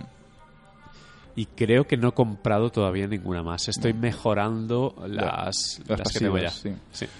Eh, bueno, entonces, eh, un poco la propuesta en este caso de, de, de Bethesda o Arcane es que juegues el juego dos veces. Sí. De hecho, ellos eh, han comentado, yo es que solo lo he jugado con Corvo, entonces tampoco hay cosas que no sé seguro, pero sí luego lo que han dicho es que los diálogos son diferentes con los personajes, adaptándolos un poco a la Claro, situación entiendo. y, y todo eso, que es cosa... Sí. Le añade rejugabilidad. Sí, sí, sí. Y, me gusta. mola. Y me gusta cómo han introducido incluso la selección de personaje, que parece una Sí. chorrada, pero tiene mucha clase. Yo lo comenté que me encantó. O sea, Sí. yo no sabía cómo me iban a dar a elegir los Mm. personajes sin desvelarlo. Eh, me moló mucho, porque está justificado y, joder, mola, Mola mucho, mucho. el menú. Sí, ese, sí, sí, ese está muy momento mola. Es que, bueno, que dices lo de los menús. Me flipan los menús de Dishonored. O sea, desde la pantalla de Sí, inicio. a mí me agobian. Hostia, pues a mí me flipan. Me parecen súper chulos. Sí, eh, tiene un problema y es que las fuentes, las- la tipografía que han Sí, usado mira. es tan exagerada Exacto. que cuesta leerla. Ah, Es tan no sé, exagerada que me resulta problema. hasta cómico. Que me saca un poco del tono Sí, seriote que tiene como el juego. pinceladas de brocha gorda. De a mí me- toda la sí, me ha- Me ha tipografía gustado igual. mucho eso, ¿eh? El estilo gráfico de, No, no, de artísticamente. la interfaz y demás me, sí. me mola mucho. Sí, no Eh, sé, es- que a lo mejor- creo que a lo mejor José también lo juega en PC y vosotros en consola. Igual en consola me sacan de ver tan villano o algo. Puede, no lo sé. puede que por tema de resolución no se vea tan bien. A ver, se, que se consigue leer, Sí, sí, sí. pero a mí me ha parecido como muy exagerado Vale. los trazos y tal. Es como clásico, pero pintado a brocha gorda y pam, pam. Yo soy muy fan del, del estilo gráfico. De Sí. hecho, eh, ahora os hablaré del juego, pero el estilo gráfico del juego no me ha terminado de encantar. Pero justamente el de interfaz y demás sí que me ha gustado mucho. Eh, pues eso, el juego, bueno, tiene los dos personajes y el juego es muy secuela, o sea, eh, es muy continuista, Sí. es un poco más de lo mismo. Cosa Y- que- y, no me parece mal, o No, sea, no, no, de creo hecho- que es más de lo mismo, pero mejor de lo mismo. Claro, claro, yo me quedé con ganas de De Dishonored. hecho, yo creo que es mejor juego Dishonored 2 que Dishonored 1. Eh, a mí me lo está pareciendo. Me está pareciendo mucho más complejo. O sea, todo lo que antes sumaba 4, ahora suma 10. Mm. Sobre todo, eh, o sea, lo comenté en Twitter y lo has, lo has adelantado tú. Los puntos básicos de los puntos fuertes de, de Dishonored es el apartado artístico y Sí, el sí, sí. diseño de niveles. Sí, sí, es, es- es de Y otro mundo. El ¿eh? diseño Es- de niveles del 2 es muchísimo. Es brutal. Pe- Pero es que le pega 100.000 vueltas al del 1. O sea, unas dimensiones, todo. Sí, no, no, no, es- es- increíbles. Es, que ah, es alucinante. Hay misiones que ni siquiera son misiones, que es como, me he encontrado con esto, vamos a hacerlo. A lo mejor el premio es nada, Mm. es una experiencia, que es como, cojones, el, el bar del que hablamos Mm. que estaba infectado por las moscas de la sangre, joder, que me tiré hora y media ahí, Mm. que me parecía alucinante. Además, Cautiva. el, el- el cambio de ubicación, eh, Dishonored 1 estaba ubicado en Dunwell, que es, Sí. es una ciudad es- muy negra, muy ¿cómo se oscura. una Londres muy industrial o una sí. cosa así. Y esta es una ciudad mucho más mediterránea. Es una especie de Italia, España, Grecia o Sí, algo sí, así. sí, eh, Y, y es un acierto porque es que es mucho más agradable de jugar, visual. Sí, yo, yo he sido a llegar al, al puerto donde está el, el matadero este, donde tiene las la ballena. ballenas y todo es súper de, chulo ese de decir, ¿qué cojones estoy viendo? Esto es, es un trabajo colosal, es una obra de arte. Sí, porque a diferencia de, de Dishonored 1, que era un juego muy negro y muy gris, aquí hay mucho color. Sí, ya sí, ya sí. el hecho de llegar y está el agua azul mezclada con el rojo de la sangre de la ballena y tal y cual es un contraste ya bastante... Ese diseño caricaturesco tan francés de que- rostros rudos con manos enormes exagerados, está, me, me fascina. Es que es muy Flipa, Es un cómic. Pero el estilo de arte en general de todo, de todos los personajes, de, la, la exageración que es- me flipa. Y es la que es- cantidad de pequeños objetos y de detalles, que, de materiales que hay en cada escenario. En la habitación donde empiezas es como, venga, va, que puedo abrir todo, puedo tocar todo, puedo jugar con todo. Todo tiene sentido. Hmm. Me parece alucinante.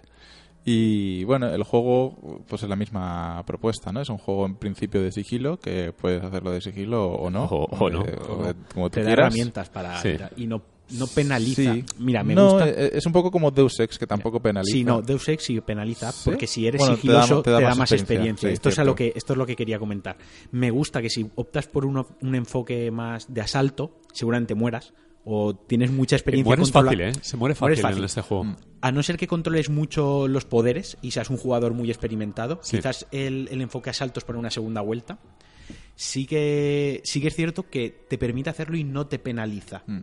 No te penaliza más allá del resultado final del juego, que también me parece bien por otra parte, porque si eres un carnicero, entre comillas, es normal que, que se torne más oscuro. Sí. Pero me gusta que no te penaliza en experiencia, como pasaba en Deus Ex. Sí, O sea, es si tú matas, No en Deus Ex va a que te quitases, que si- no ganabas tanto, Que si no, exacto, que si no matas. Simplemente cambia el final del juego, pero a lo mejor quieres ver los dos finales del juego, por lo o tres finales que creo que hay. Por lo tanto, necesitas matar Sí, sí, sí. para llegar a eso. Entonces, por esa parte me, me mola. No, de hecho tiene, sí, tiene el gráfico donde pone sigilo, lo letal que has sido, Sí, lo ruidoso, asalto, tal. sigilo, no sé cómo se y te, te posiciona en plan, eh, pues un punto, como Mm. unos puntos cardinales, pues te pone pues al suroeste, Sí. pues eres más letal y más tal. Y está guay saber cuántas veces te detectan, cuántos has matado, tal. Los coleccionables que has cogido también te hacen un resumen. Exactamente, exactamente. de- Tiene un sistema estadístico que te invita a quiero basar mi partida en esto, pues me guía visualmente. Sé que estoy haciendo bien lo que yo buscaba. Yo, por ejemplo, eh, he jugado, como este juego siempre me, como Deus Ex, he jugado sin intentar ser sigiloso y, Sí. mi, mi idea era no matar a nadie, pero igual que en Dishonored 1, eh, tú dejas a un tío inconsciente en un sitio y no sabes lo que va a pasar con él. Claro. Eh, o bien unas ratas lo matan, se lo comen, o las moscas de sangre esas les ponen huevos y también se muere. O sea, Exacto, Yo no, no-. En, en mi run no he matado a nadie, pero cuando ac- acaba la partida, dice, has matado a dos. Y dices, no, no, no he matado a nadie. Ya, ya.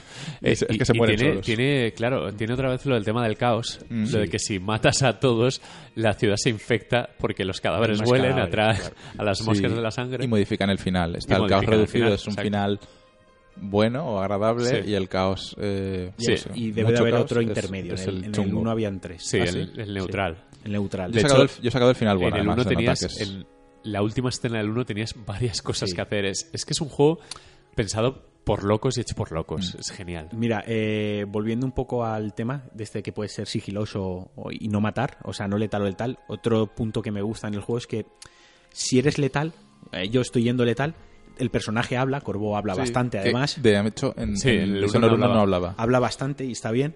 Eh, notas, cuanto más matas, notas su ira adentro, Sí. su venganza que quiere llevar o Sí, cómo quiere ejecutar esas, en plan de, y muy rápido, no es un spoiler, dice, eh, no sé quién lleva tiempo experimentando con no sé qué, de- debe- este elemento debe morir porque no es bueno para la sociedad. O Sí, sea, sí, sí. Él está como justificando bueno. que lo mates porque le estás haciendo un favor a la ciudad, ¿no? Sí. Entiendo que si no lo matas, pues también le estás haciendo un favor porque lo neutralizas de otra manera, que el juego también Mm. mola por eso, pero si lo matas, como que está justificado, como que él está... Pero, pero es que el- Él no se, no se oculta de ser un asesino, o sea, él, él es lo que es, tiene una rabia interior y en todo momento está ahí.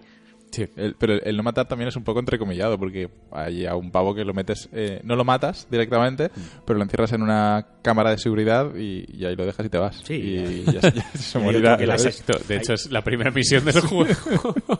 es en plan, ala, ya entretente con los lingotes de oro. Exacto. Hay otro que le haces otra cosa. Sí.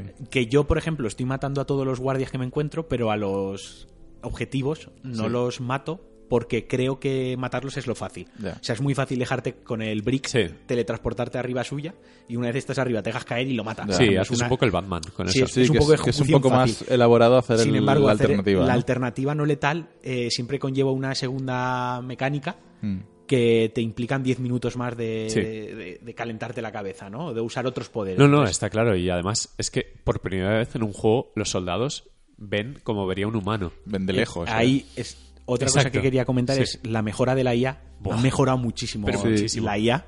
Eh, ya no tienen rutas, tienen rutas predefinidas, Pero pero, tienen tres rutas predefinidas. O yo he llegado a estudiar tres rutas predefinidas por, por cada tipo de enemigo. Es decir, que no, No siempre va de A sí. a B, sino que a veces se va de A a B. Y si entre A y B detecta que ha pasado algo, va a C. Sí. Saca su Sí. segunda ruta, ¿no? Y, y te descoloca un poco pero interactúan, o sea, interactúan entre ellos.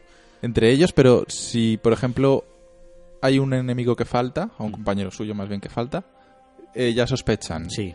Si, por ejemplo, hay dos personas hablando en una conversación y te llevas a uno, o sea, te lleva, lo noqueas o lo matas, dice, coño, yo estaba hablando con alguien, se gira a ver qué está pasando. Y, y- la anécdota que os conté, ¿no? Habían dos hablando y uno como que siguen hablando, pero se va haciendo como su patrulla, ¿no? Y se aleja, pero de espaldas. Entonces me llevo al otro y, y el otro vuelve, se gira y dice, joder, una mala palabra y ya me dejan solo, no sé qué, no sé cuántos. y es como... No, está muy bien. Es y- gracioso, y, es- está todo doblado, que, que me parece una pasada para porque hay paja, hay diálogos a punta pala. Tiene ese, esa historia oculta típica que tienen todos estos juegos, que puedes leer secundarios de todo tipo, tienes interpretaciones, tienes personajes que no llegas a conocer en todo el juego, pero que lees sobre ellos, y a mí me apasiona. Es el tipo de juego que eh, es, vi un vídeo, no, no me acuerdo cómo se llama el canal, de esto que como destripa juegos a nivel eh, génesis puro de este videojuego. Es, se, se basa en esto y es el futuro porque el desarrollador ha pensado en no sé qué, no sé cuánto. Sí. Y hablaba de juegos tipo Deus Ex y no mencionaba Dishonor, pero es uno de esos juegos que creo que son parte del futuro del videojuego. Videojuegos en los que puedes avanzar y cambiar el rumbo del videojuego dependiendo de tus decisiones reales como jugador, no de las que te plantea el videojuego de seleccionar A o B, sino tu carácter en el juego. Y a mí Dishonor, como el 1, me parece que se ha diseñado de forma tan perfecta Sí. que hagas lo que hagas, o sea, pienses lo que pienses en tu cabeza, con las posibilidades que te dejan, las herramientas y demás, va a funcionar. O sea, tú puedes eh, hacer un- una pantalla todo de sigilo, escondiéndote como te esconderías en la vida real, y si cometes un error, no es el típico, el típico soldado enemigo que te ve de lejos y hace ¿Eh? y se gira y ya está, no, no, va por ti, Sí, te sí, ve, no, si cometes un error, Sí, sí, va por ti él y sus un amigos. error es- Escucha, es la muerte. Va por ti junto a compañeros. Claro, llama pero a otro, oye, También, mira que- cuando que he te rodean cuatro y usas su- tus poderes contra ellos, Sí. huyen. Sí, sí, Alguno sí. echa a correr en plan Sí, de. en plan, no puedo contra No, este me interesa esto, me voy. Y yo he visto. Porque yo ya te digo, yo sí que los mato. Claro, yo Entonces, eso, por ejemplo, no yo lo a lo mejor he parado el tiempo, he tirado una granada, he disparado la granada, los he cogido por detrás y he cuchillado uno. Y cuando ha vuelto el tiempo, el que Sí. quedaba se ha ido corriendo, ¿sabes? Fue Sí, un plan sí, de sí, qué sí. loco, ¿qué, qué ha pasado aquí? Me, me encanta y me parece tan grande todo y artísticamente es una barbaridad y el diseño de niveles que podríamos hablar un programa entero sobre el diseño de niveles de Dishonored. Es para estudiar. Es, Es- es para estudiar. Hay, hay una de las cosas que también me ha llamado mucha la atención es cada misión Eh, lo mismo que hablábamos en Titanfall, cada misión Sí. introduce una nueva mecánica jugable o una nueva novedad en el Sí. juego. Eh, una, por ejemplo, eh, hay, por ejemplo, dos bandos y puedes aliarte con uno de ellos para matar al otro, tal y Exacto. cual. Otro introduce los arena, enemigos con magia, otro introduce las tormentas de arena, por ejemplo. Que es todo muy, muy variado para hacer el juego todavía, no sé, más llevadero, Sí, o sea, más quizás la sensación que teníamos en el 1 que siempre era el típico guardia de azul, de rojo, Sí. o los decanos que llevan la máscara, Sí, y luego estaba el robot, sí, sí. sí. este alto, y al final del juego estaban eh, lo- las brujas, ¿no? Sí, sí, sí. Pero sí. parecía que era todo muy constante en cada fase y Sí. al final todo el rato estabas matando al mismo tío de azul. Sí. Aquí no. Aquí yo sí que estoy notando que cada fase hay un enemigo nuevo o hay dos enemigos Claro, nuevos. y, o- y hay un mogollón de civiles que, que al final me encanta que es Que te juegan la misma, te juegan una mala Sí. pasada también los No, no, civiles. no, ¿eh? los, los civiles, la, la IA de los civiles me mosquea un poco, porque, por ejemplo, eh, yo he entrado en una cocina, eh, Mm, te sí, ven claro. unos civiles y te dicen, tú no deberías estar aquí, o ¿por qué haces con la máscara puesta? ¿Por qué te tapas media cara? Vale, pues he seguido de normal, de repente me doy la vuelta y la tía, ¡socorro! Y sale a avisar un guardia. ¿Por qué? O sea, son Sí, reacciones pero por ejemplo, si, porque si ha robado un, algo si ven un cocina. No, no, no cadáver, he hecho nada. si ven un cadáver o dejas a alguien noqueado, Sí. se asustan y van a por guardias. y Sí, sí, sí. Eso también. Yo es que no dejo cadáveres. Tengo la Las movida ratas, esa. ¿no? ¿no? no, tengo la movida esa. Lo de las ratas que te- se las comen. No, no, no. Ah. Hay una movida que cuando lo matas, es solo para ir letal. Cuando lo matas, si no te ha pillado él, Ah, si no desaparece. pillado, el, el cuerpo de- se evapora. Ah, qué bueno, qué bueno. Entonces, claro, yo- por eso yo voy tan sanguinario, porque Me estoy yendo de sigilo, pero cagado, ¿eh? Yo voy limpio los mapas. por el juego. Yo, no, voy no. agachado, yo voy con un miedo. yo también siempre Es tengo un Pues, miedo a que me el- pillen en este el juego. juego creo que quiere Sí, que si vas a matar, sí. te arriesgues. Quiero decir, yo, yo iba al principio muy conservador, Uf, muy tío, voy, voy a matar. Y ahora, por ejemplo, voy corriendo y hago el, el dash por el suelo, entonces el, el guardia se gira y me da tiempo a matarlo y no me lo cuenta como una detección, no Sí. me lo da como un como a- que Claro, ha saltado porque, la no, alarma. tiene el típico sistema de barrita, de, Claro, de que se rellena. Y entonces lo, de- lo hago desaparecer. Entonces cuando el otro se gira y hace el ¿eh? ese que hacen, que te está Sí. mirando, cojo el brick, me teletransporto encima suya, caigo de encima, lo mato, entonces tampoco me ha pillado. Sí, Entonces sí, sí. Tengo un- un- una actitud muy de confrontación, muy directa, pero no me pero sigo manteniendo el, el nivel de sigilo. Sí, sí, Entonces sí. me mola el juego, tío. Es que al final es, te permite hacer muchas cosas. Parece la hostia y todo. O sea, la música, la ambientación. Es Ahora tengo una mejora que, que con la ballesta apunto a tres cabezas a la vez. Vamos, Sí, ya- no se me escapa uno. No, yo soy un, mierdas. No sé si es que Emily empieza estando menos dopada que Corvo, pero a mí me cuesta. No, es me parece un juego muy cuesta, difícil. cuesta. Esta misión hasta tres horas en una misma misión. Sí, Sí, son nueve yo total, la misión pero- 3 llevaré fácil 3 si, horas. si la quieres hacer en sigilo total, cuesta más. Buah. Pero es que hay un montón de secundarias y que la runa no sé qué, que consigue la llave de no sé qué. ¿Dónde está esta llave? Y de repente la tiene uno que está en la otra punta del mapa. Sí, tienes que leer documentos, los Por documentos te favor. pistas. Por Ahí favor. la pista esta de la caja fuerte que Sí. te la estuve comentando, que si no estás atento te lo, te lo Sí, pasas te la por encima. Es complicadísimo. Y a la hora de abordar el típico edificio cerrado que está sitiado por mil guardias, es como, hay como 20 entradas diferentes. Mm. Y es imaginación al poder, que me he ido en una pantalla que vi un acantilado, me he ido por las rocas saltando, hasta que encontré una entrada de repente que estaba en la otra punta. Sí, es que hay un montón de, de formas de hacer todo. Y es tan bonito, eh, a nivel arquitectónico, es una obra de arte. No sé si sigue el mismo diseñador que era el de Half-Life 2. No lo sé.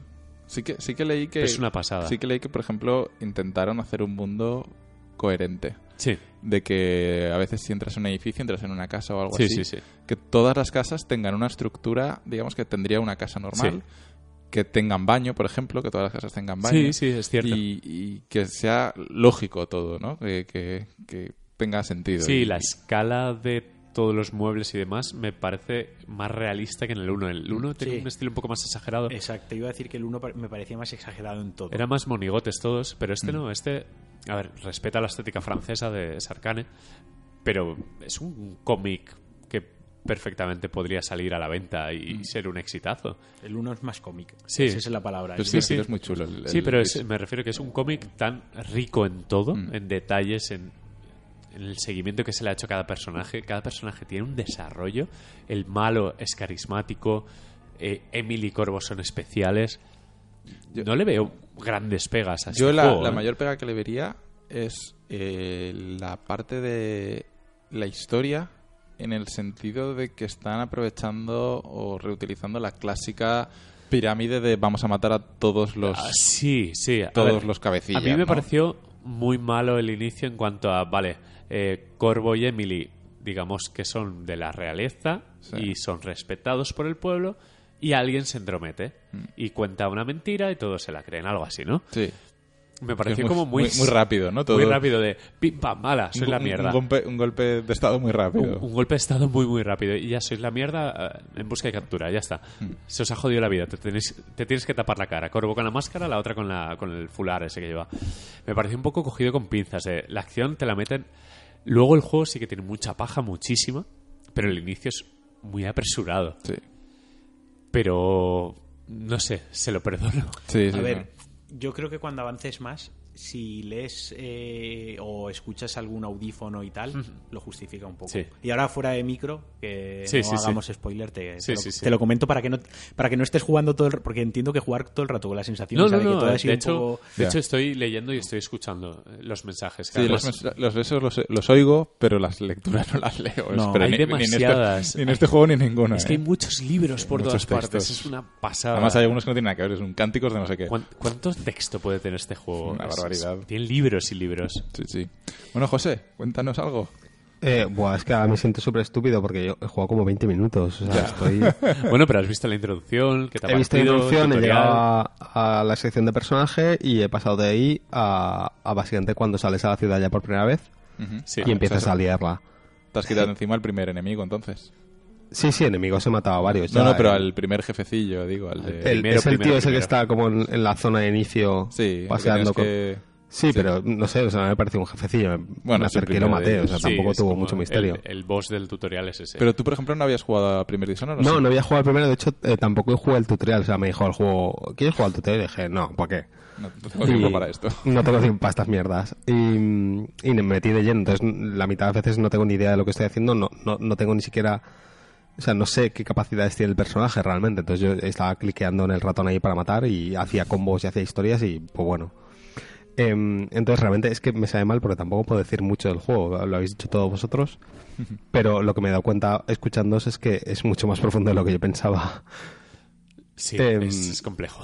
Eh, sí que he visto que el sistema de sigilo, o sea, el sistema de sigilo tiene algo más aparte de, de agacharse. Con el triángulo puedes asomar la cabeza Sí. para ¿Qué- ¿Qué, apuntar, qué es el para triángulo? En, Bueno, el- mi, en mi es- ordenador no hay, Ah, te- vale, no hay pues- triángulo. Bueno, sería la, la, la Q y la E, ¿no? El ladeado. Vale, lo Sí, de asomarse, vale. las esquinas, Sí. sí. Vale. Em, pues sí, lo de asomarse y tal, mientras vas agachado para asomarte por las esquinas y ya Mm. está. ¿no? Luego tienes habilidades para ver a través de las paredes. Bueno, digamos, pero eso son para ver a los habilidades que pillas enemigos, después, me imagino. sí. Puedes decir, Vale. de hecho, hay un momento muy temprano en el juego que llegarás en nada, que te permite si quieres jugar sin poderes o con poderes. Sí, aquí nadie, nadie hemos jugado Vale. con poderes. Es No- como no la demasiado huevos, jugar con no hay huevos. poderes. Es que los poderes son la salsa del juego. Es que los poderes son tan sin guays. poderes eh, se quedaría un sin, juego poderes es, sosete. sin poderes es un poco Thief o algo Sí, así, sí, sí. Eh, ya. de hecho, la- esa comparación que ca- acabas de hacer de Thief la quería yo traer un poco porque em, yo de Thief solo he jugado al Thief original de PC, Mm. ¿vale? Y este juego me está empezando a dar ese rollete. O sea, sí, es- a ver, son, son similares, son, son el mismo no- género no son muy y, están en sí. la misma eh, época, por Pero me de alguna recuerda, forma. o sea, me parece que es un juego de sigilo, de sigilo de verdad. O sea, en plan de que si quieres jugar a, a no ser visto y a matar a tu Es complicado, y tal. ¿eh? Eh, Es muy complicado. ha- hay ¿Sí? un logro que es fantasma, que es que no te detecten en todo el juego. Toma, Yo, por suerte. ejemplo, sé hacer el de no matar, ¿no? No- Elijo no Sí. matar y procuro cuidar donde dejo los cadáveres para que no se lo maten las ratas. Y pero cargar partida, guardar, cargar. con- Claro, yo por ejemplo que he jugado en PC, no saben las veces que he cargado y he guardado, ¿no? F5, F9, Ya. F5, Sí. F9. O sea, eso es No, en la- consola eh, el R2 es guardado rápido. Das El- a pausa ¿ah, sí? y con R2 haces Sí, guardado Claro, rápido. es que es un juego de muy Vale. de guardar, cargar y... La otra movida que quiero comentar es que el port de PC es nefasto. Eh, no he probado la versión de consola todavía, pero, pero no va en- PC, 30 bastante. No, el, el- el port, es el port. eh, en PC es, una cuestión ya no solo de rendimiento, que, que sí que es verdad que rasca un poco, eh, el control es raro. O sea, el, el- el mapeado Es del, que- del ratón es, es muy Sí. malo. Por un Eh, lado está sí. el control del ratón que, y teclado que en sí es raro. Yo me llegué a plantear, voy a jugar con mando porque esto me está pareciendo Mm. muy raro. Al final me acostumbré y lo dejé así. Pero por Sí. otro lado está el suavizado del ratón que Ese yo es. me tuve que meter en las opciones del típico TXT Sí, y lo sí. desactivas.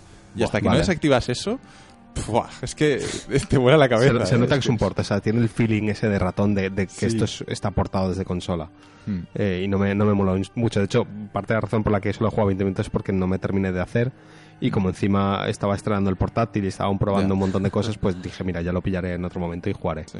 Pero, pero me ha parecido interesante, visualmente me parece chulo. Aunque la- es verdad que la estética de los personajes me ha chocado. Eh, pensaba, o sea, cuando veía screenshots me parecía una cosa y ahora que lo he visto en movimiento es como no me termina de... No sé si me gusta o no me gusta, pero bueno, Es entiendo que también... grotesco. Sí, sí, Sí, es como un poco grotesco. francés. Sí. Eh, Es, es- eh, de- eh, ahora que habéis Es- comentado es- antes lo del es cómic francés, básicamente es eso. Es, es muy estética de cómic francés, que a mí me gusta mucho en papel, Hmm. Pero visto así en 3D se me queda un poco raro. Pero bueno, Sí, entiendo todos me rasgos muy exagerados, Sí, muy narices grandes, eh, exacto, todos muy de feos. boxeador, manos grandes. Todos Sí. son feos porque Todos son feos, todos son Creo feos. que menos Emily quizá Sí. todos son feos. Pues eso, entonces mi, mi resumen de momento es, parece que está guapo, pero tengo que echarle más, más tiempo. Y respecto a lo del port de PC, yo que lo he jugado todo en PC y tal, eh, sí que es verdad que va a regular. Luego al final conseguí que me fuese bien a 60 FPS estables, pero es que la respuesta de veces da mientras se trabaja en un parche es... Sí, es posible que vaya mal. Bájale las opciones gráficas. Ya, yo no sé, creo que Es estoy Bethesda. jugando... Es como, no- ok. No, Es estoy una- jugando en Ultra, estoy jugando en, en High, creo, con algunas otras Sí. opciones cambiadas. Eh, mi portátil tiene una 1060, o sea, en teoría es equivalente más o menos a una 970 de, de escritorio, un poquito mejor. Eh, y la verdad es que los 60 creo que nos está tocando, pero bueno, aún es- ya te digo, no, no me puse mucho a tocar opciones. Eh, lo que voy a hacer es meterme en el grupo de Steam a mirar qué es lo que ha hecho gente para optimizarlo. Sí. Porque seguramente en, en los foros de Steam de- del juego habrá, habrá Sí, cosas. había que quitar el TXA, quitar, Mm. baja- bajar, las te- bajar las texturas al mínimo. Fluja Bueno, al mínimo ¿eh? no, coño, entonces no. Bueno, Pero ponía bueno. bajar las texturas Sí, joder. y cosas así. Bueno. Eh, pero bueno, lo, lo solucionarán. sí. A mí me gustaría hablar más adelante cuando juegue más de, de Dishonored 2. ¿Tú lo ves como candidato a GOTY? Creo que sí, pero ¿es tan difícil este año?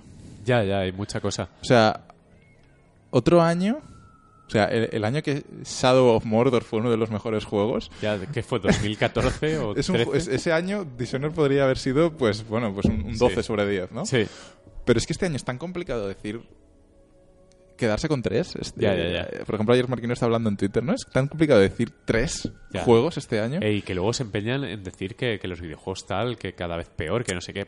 Venga, por favor. Me parece que tiene el mejor diseño de arte y el mejor eh, diseño de niveles que hemos visto en muchísimo tiempo. Las mecánicas del juego también me parecen brillantes. Eh, Sí, sí, todas o sea, funcionan bien. Funciona bien. Eh, Es un poco Metal Gear Solid 5, ¿vale? A mí es, sí, el- es- ese mundo de sí, posibilidades de tienes tantas cosas que, que puedes hacer y te puedes afrontar todo de infinitas maneras, de maneras que incluso no imaginas, que tienes que empezar fuera de la caja, ¿no? De esto es lo que hago siempre, voy a intentar hacer cosas nuevas que que es que te abruma, Sí. ¿no? Que, que- Sí, que yo- al final yo- acabas usando siempre lo mismo porque, porque te abruma, ¿no? Y dices, pues esto funciona. Yo lo con comparo con, ver. Mankind Divided, con el Deus Ex. El Deus Ex es más irregular, porque esto es como un producto más entero, es como... A mí me parece muchísimo mejor. Siendo juegos comparables, porque al final es un poco Sí, del- más de, o sea, a mí la, no la me parece liga. muchísimo mejor. Es que Deus Ex me gustó mucho. Pero, por ejemplo, a nivel de diseño de niveles, me parece mucho más brillante de A Dishonored. ver, sí, O el sea, diseño de niveles solo es mejor. en tamaño y posibilidades es muchísimo Pero ojo que más. Golem City me parece tan, tan bestia. Sí, por ejemplo, Golem City está muy bien, pero luego la mayoría de complejos, eh, recuerdo la misión, no, del- no, a la, ver, mis- la Praga misión me del parece- banco. sí. Bueno, Praga es que era demasiado pequeña. Sí. Estaba muy trabajada a, a- a nivel de detalles. De, Sí. Sí, Voy a contar una había- historia con el escenario, Puertas por pero, todas partes también. pero era muy pequeño. A ver, sí que entiendo. El Dishonored. ah, joder, nada más llegar al, al muelle este. Es, es- sabes que es otra cosa. Hmm. Sabes que además las casas es, es como una. Es como Versalles incluso. Se lo decía José cuando pasábamos por allí. Decía, coño, esto es Dishonored. Mm. Sí, es, es que Es esa que arquitectura. también. Claro, arquitectura de, de hace siglo y medio, ¿sabes? Y, y es tan, tan imprevisible todo, porque no sigue ninguna lógica actual. No es un cubo con ventanas como es Deus Ex. Claro, es que Deus Ex muchas cosas las solucionaba en de sigi- por ejemplo, para la vía de sigilo, en te coloco aquí un eh, ¿cómo se llama? Esto de- del aire, ¿no? De Sí, un la conducto de respiración, de, ventilación de- y- de- de un conducto de ventilación, entonces te metes por ahí y vas a llegar al sitio que necesitas ir. Aquí eh, es que puedes ir por tejados, puedes ir por dentro de casas, No, puedes no, ir por la claro, calle claro. escondiéndote entre cosas. Las calles tienen como, como medio de eso subterráneo que te bajan un poquito para abajo. Sí. O sea, es que unas posibilidades. Sí, Y hay cosas que a lo mejor las encuentras y es como una misión secundaria y a lo mejor no. Es, es- buah, es que me flipa. a ver, de- que es fascinante, está claro que es mejor en cuanto a diseño de niveles, pero en cuanto a juego, que sientes que tienes poder sobre el propio videojuego? en ese nivel yo lo veo comparables. Sí. Y, y lo mejor de Mankind Divided me parece a la altura de Dishonored 2, que, que yo estoy contentísimo, que este Mm. año hemos tenido dos de esos. Y me habré perdido juegos indies y cosas que no he probado por ahí, también increíbles. Pero vaya que eh, lo que te decía, lo de yo, eh, estas 3-4 horas que llevo, bueno, llevaré sí unas 4 horas, porque la misión 3 llevo 3 horas, el resto lo hice súper rápido. Me fascina, me parece un candidato al GOTI, pero Sí. prácticamente es top 3, Sí, seguro. Sí que sería candidato al GOTI. Lo que pasa es que. Joder, es que hay tanto juego. No, no, es que es volver, ¿no? claro. Es que. Yo, eh, Es como- Uncharted 4 no lo muevo de ahí porque Es que el año que ha salido Uncharted 4... Sí, no, es que no, no, hoy han no- no lo puedo mover Hoy ahí. han salido eh, los nominados a los de Sí. los eh, ¿cómo se llama? de Game Awards Sí. Y son 5 o 6 y se han dejado un montón fuera, pero porque Es es que hay que dejarse dejar. fuera, es que He, he leído que Titanfall 2 Titanfall está en la 2, o sea, lista. me flipa que un FPS Es- esté ahí es dentro, curioso. o sea, imagínate cómo está el nivel del a tema. mí, a mí Overwatch yo no lo meto. El- Yo no, no. no puedo, ¿eh? No puedo. Creo que Overwatch es más por lo que representa también, ¿no? Es un poco lo que ha Pero no conseguido. puedo. o- a ver, tengo que jugar a Inside. A ver, yo por Pero ejemplo entre- Inside no lo metería. Entre indies, ¿realmente Inside es el más brillante? No, para mí no, para mí es de Witness. Sí. Y sin vamos no, no, no. The Witness- Es bueno, que- pero eso es un debate para otro día. claro. Eh, Dishonored, bueno, tú te lo has pasado, lo recomiendas. Sí, no, yo le doy ciegas. un 9, 9 y medio. No, no- no- Fácil, sí. sí. Tiene una media así en Sí, todas las webs. creo que es un nueve A y poca medio gente le ha criticado algo. Más o menos todos están alucinando con el diseño de niveles. En plan, esto es otro mundo, es, es Sí. un nivel superior. Algunos datos, por ejemplo, me ha durado 13 horas. eh, para el que lo Sí, quiera está- saber. está muy bien, Para ¿eh? el que lo quiera saber, son 9 misiones en total. Eh, y de momento solo lo he jugado con un personaje. Sí que es verdad que acabado, acabé agotado. A ver, Porque hiciste metí contra una el reloj, maratón. ¿eh? Le hice una maratón.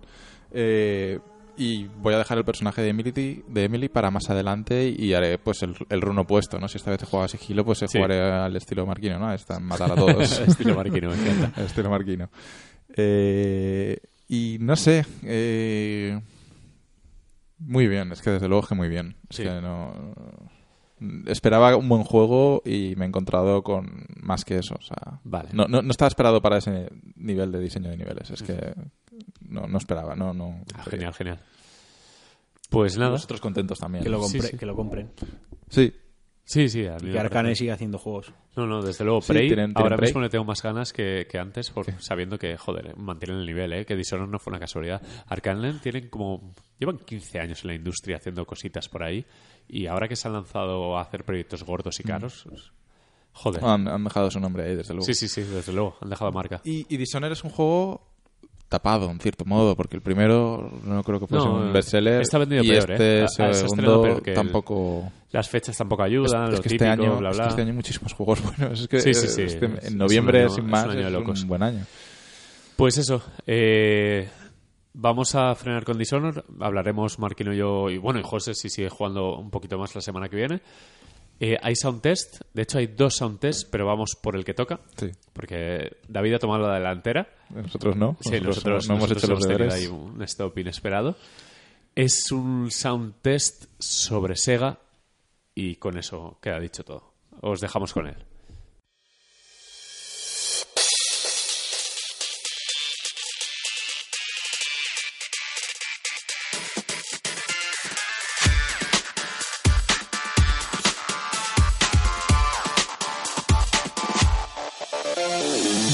Hola y bienvenidos de nuevo a Soundtest, el espacio musical de New Plus en el que cada semana, aunque últimamente parece que cada quincena, compartimos un poquito de amor en forma de banda sonora de videojuego. Soy David y el tema de esta semana es Buggy Running Beeps 01 del red original de Dreamcast.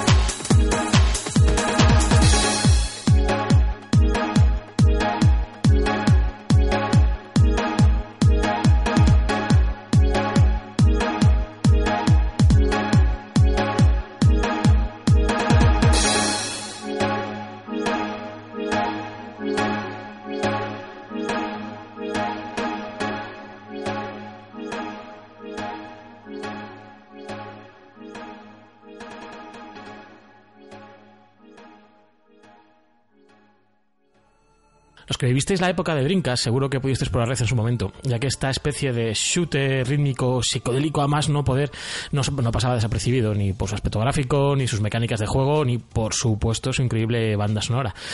Para los que no vivisteis aquella época, ahora tenéis una segunda oportunidad con Red Infinite, versión mejorada del original que ha visto la luz hace bien poco para PS4 y que además es compatible con PlayStation VR, lo que hace que el juego ya sea una absoluta ida de olla. Red, desarrollado por Tetsuya Miseguchi, eh, que es el responsable de otros juegos de corte musical como las sagas Space Channel o Lumines, entre otros muchos, aparecía por primera vez en Dreamcast en el 2002 para posteriormente recibir versiones de PS2, Xbox 360 y bueno, el reciente remake de PS4 que comentaba. El juego eh, te pone los mandos de un shooter on rails en el que solo manejas el punto de mira, como, como un afterburner, por ejemplo, con el fin de destruir todo lo que se te pone por delante, con la salvedad de que eh, al disparar, impactar y destruir los diferentes enemigos y objetos, estos producen un sonido. Y el conjunto de todos estos sonidos terminan conformando la melodía de cada nivel. Melodías que empiezan muy suaves, con pocos instrumentos, pero van creciendo a medida que completas la pantalla y que el personaje va, va- va ganando nivel, hasta convertirse en un espectáculo audiovisual como pocos. Y ya en VR eh, no te cuento. En cuanto al tema en cuestión, eh, sabemos que fue compuesto por eh, Keiichi Sugiyama, también conocido como Fever Jelly, natural de Hokkaido, nacido en 1976 y antiguo miembro del equipo Wave Masters. Wave Masters es el estudio anteriormente conocido como Sega Digital Media y son los responsables de infinidad de bandas sonoras de títulos clásicos y actuales de Sega. Auténticas obras de arte en su mayoría que ya forman parte de la historia del videojuego y por las que han recibido varios premios a lo largo de su extensa trayectoria. Para que os hagáis una idea, eh, Wave Master está detrás de bandas de las bandas sonoras de sagas como Sonic, Space Channel 5, Panzer Dragoon, Daytona USA, Virtua Fighter, Yakuza, Knights. Incluso la banda sonora de uno de los juegos de Evangelion de Saturn está compuesta por este increíble equipo. Equipo que, por cierto, eh, formado por unas 45 o 50 personas, entre las que se encontraba nuestro compositor de hoy, eh, Kichi Sugiyama, hasta hace pocos años, ya que ahora se sabe que forma parte del estudio Carib. Eh, Sugiyama, durante su periodo en Wave Masters, se encargó de producciones como Daytona USA 2001, el, el- bueno, el de Dreamcast, el primero que salió para Dreamcast, de hecho, si mal no recuerdo, algunos temas de Space Channel 5, eh, un par de temas de Sonic Heroes e incluso ha participado en el más reciente Mario Sonic en los Juegos Olímpicos de Londres eh, 2012. Y como de costumbre, para terminar, dato Wikipedia. ¿Sabíais que Webmaster ha participado en bandas sonoras de juegos que no son de Sega? Eh, pues sí, en concreto, por citar un par de ellos, Onimusa Blade Warriors o Yoshi's Universal Gravitation, entre, entre otros pocos.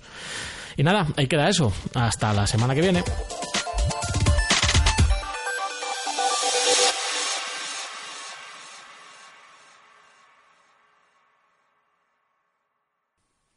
Creo que este es un tema ideal para despertarnos.